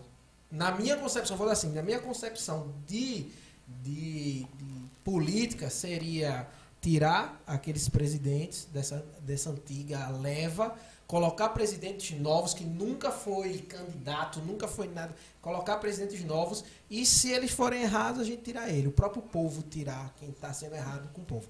Mas já que a gente não pode fazer isso, é, eu, foi o que eu foi, foi visto que o, o, o, o, o grupo de vocês, né, o, MBL. o MBL foi visto como traidor e que estava apoiando o Bolsonaro e por causa de que o Bolsonaro não quis apoiar algumas emendas de vocês, não quis apoiar algumas coisas de vocês, vocês atacaram ele de volta pedindo até o impeachment dele. Não, né? o impeachment se deu é, principalmente a respeito da questão da suposta interferência da, da Polícia Federal, daquele vídeo da reunião ministerial, onde assim, foi ridículo.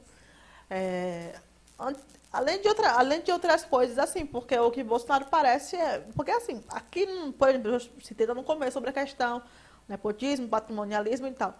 Se aqui na Paraíba eu critico é, um deputado, uma pessoa, por colocar a família inteira no, na política, por que, que a nível nacional eu faria diferente? Por se eu reclamo, por exemplo, que um político aqui na Paraíba utiliza da máquina pública vai mexendo os pauzinhos para impedir investigações contra filhos deles, sendo um patrimonialista nato. Por que é que com Bolsonaro eu faria diferente? Um cara que diz, é, eu vou defender minha família mesmo e eu vou interferir sim. É, disse que fosse por ele, o filho não era, investi não, não era investigado. Então, é, assim, a mesma forma que a gente se mantém nas pautas locais, dizendo que não, a máquina pública não pode ser usada a favor de famílias ou a favor de grupos ideológicos. Então, é, a nível nacional, a gente também não pode é, dizer, não, tá bom, tá bom, Bolsonaro, faça isso mesmo.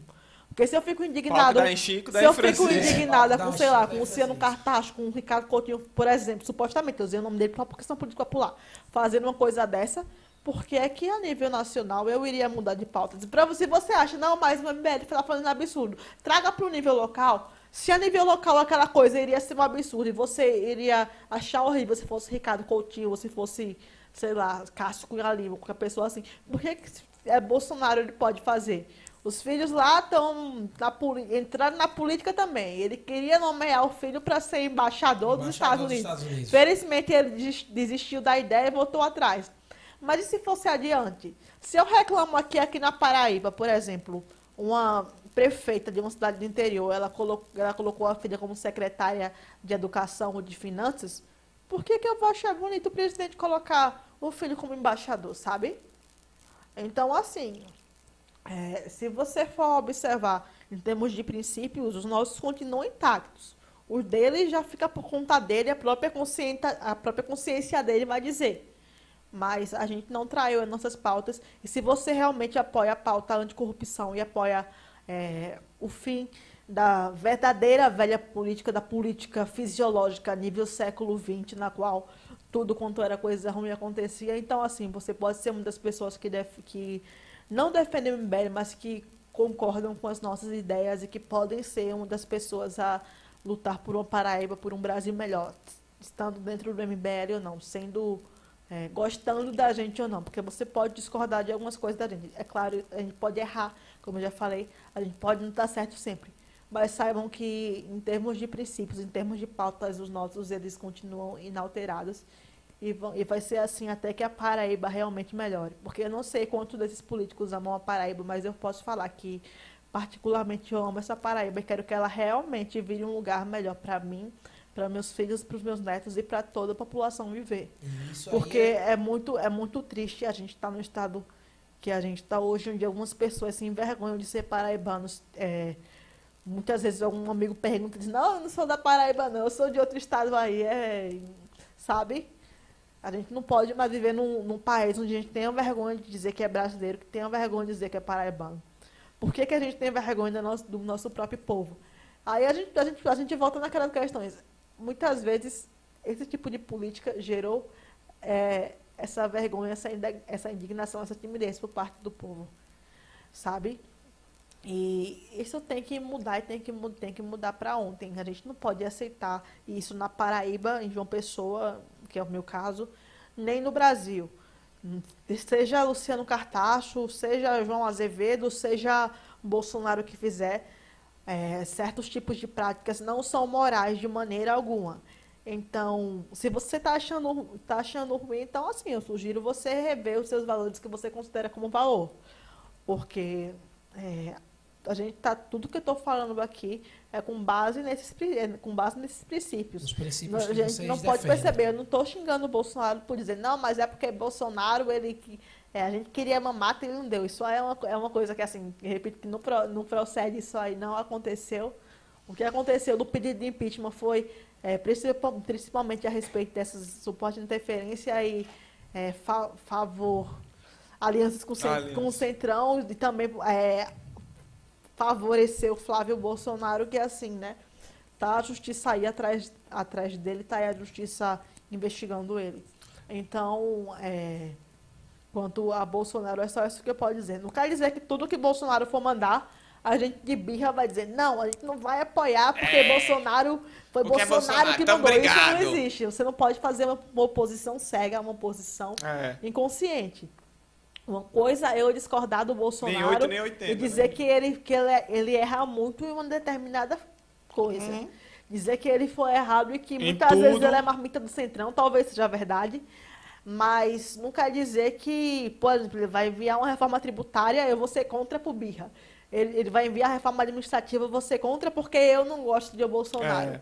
Então, assim, Bom é, senso, não né? é oposição apenas à figura do presidente Bolsonaro, é uma oposição a ideias retrógradas, ideias que, como eu já mostrei, remetem à política da velha república. Velha república. Ó, tem então, uma pergunta aqui tá.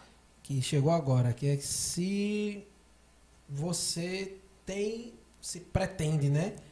Se candidatar algum dia. Você é tão nova, mas tá. se futuramente pretende se candidatar. Se candidatar. Tá, vou falar acerca disso. É...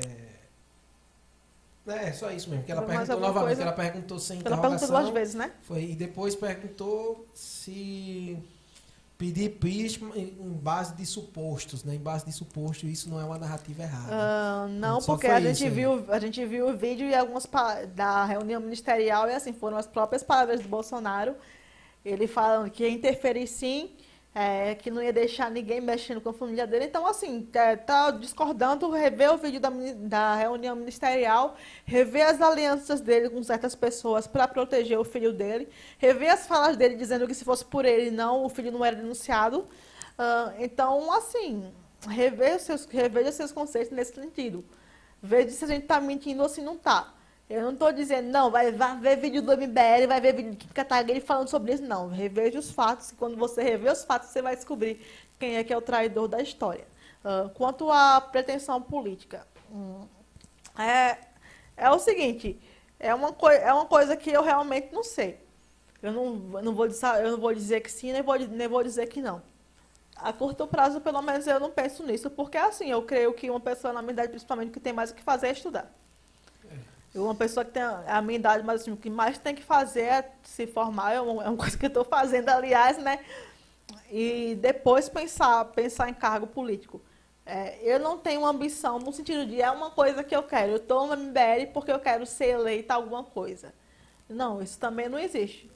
Mas se um dia for, for necessário e, por exemplo, o próprio MBL decidir tal coisa, é uma coisa que eu não vou dizer, não, é impossível de acontecer. Porém, não é o meu objetivo principal no dia de hoje. O meu objetivo principal é referente mais à, à minha área da minha graduação.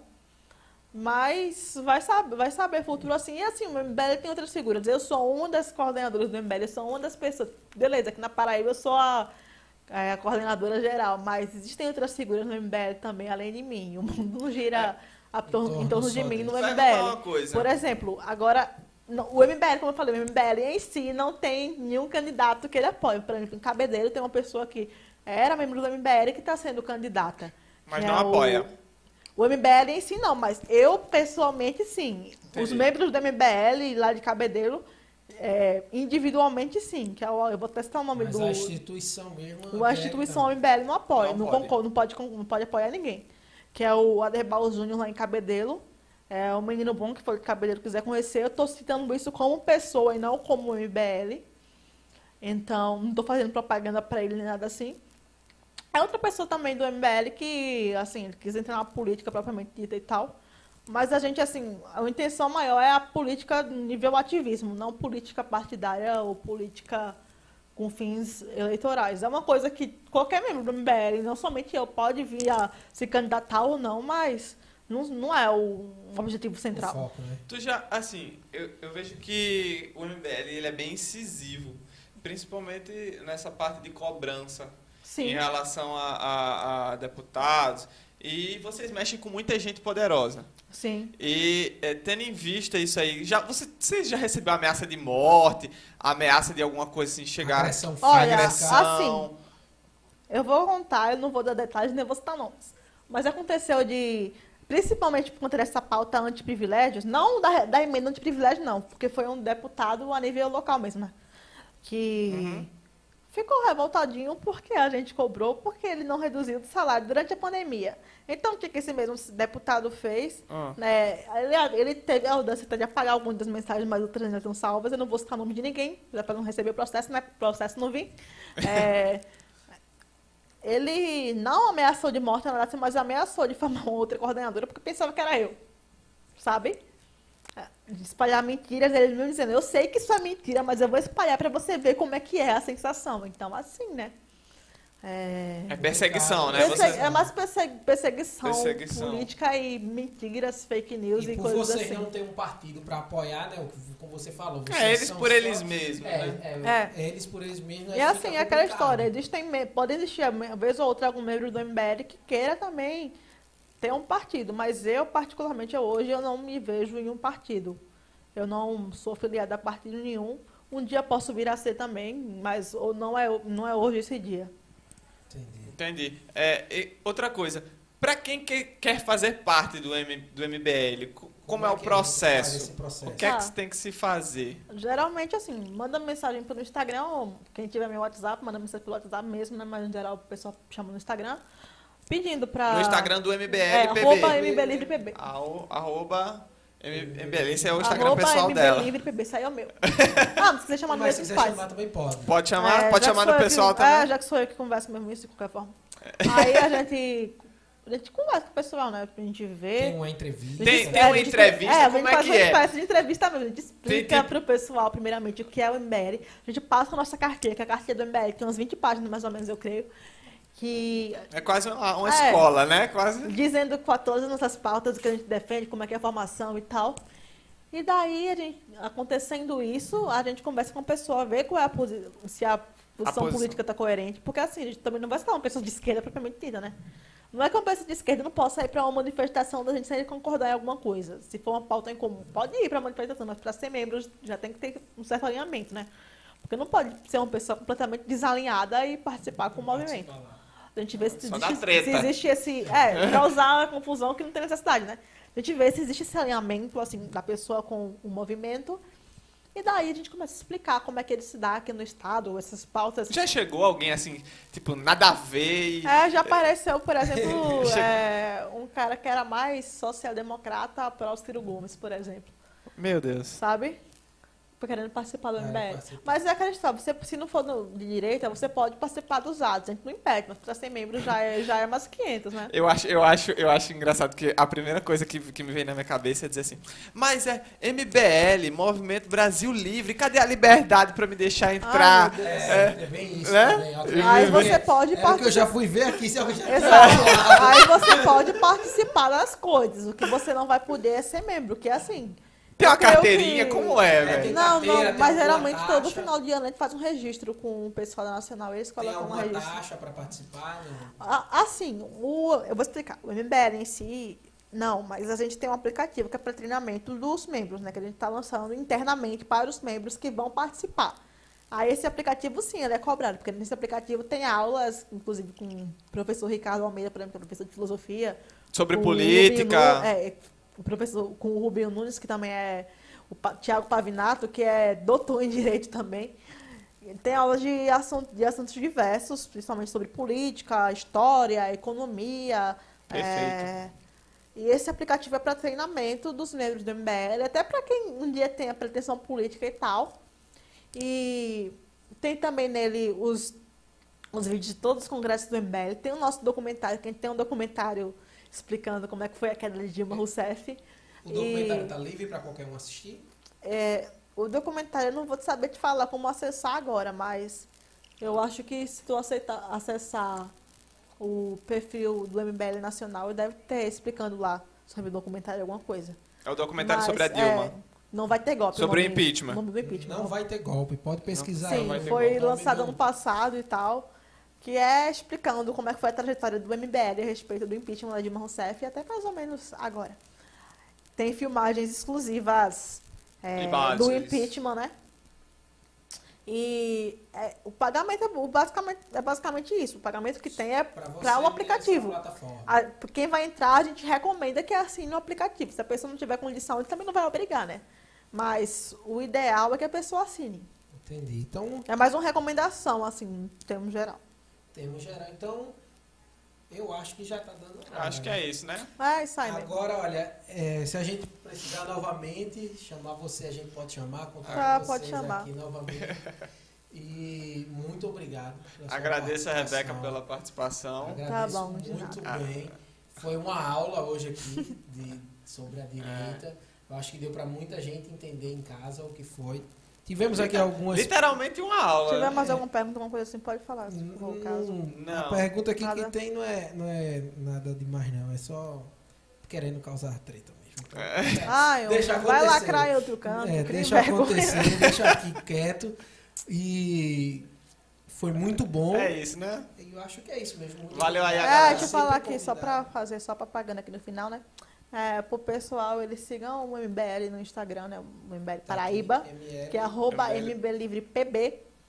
Vou até repetir, arroba A gente vai deixar na descrição, né? É, vez ou outra a gente faz, a gente faz live, faz, faz alguma discussão por lá. A gente vai até voltar, porque a gente parou mais de fazer live É, por pronto, conta foi da... uma dessas, É. dessas perguntas que rolou aqui. Se tem um calendário né, de, de, de live, se tem um calendário A gente de faz live de vez em quando, a gente sempre divulga aqui antes, sendo que a gente parou mais por conta da eleição, período eleitoral e tal. Mas a gente, vai, É. voltar- a gente vai retornar esse, a fazer live em toda semana, provavelmente, quando essa questão da eleição passar. Porque quando a eleição passar, a gente vai ter que se reunir, conversar e tal, Aham. para algumas coisas.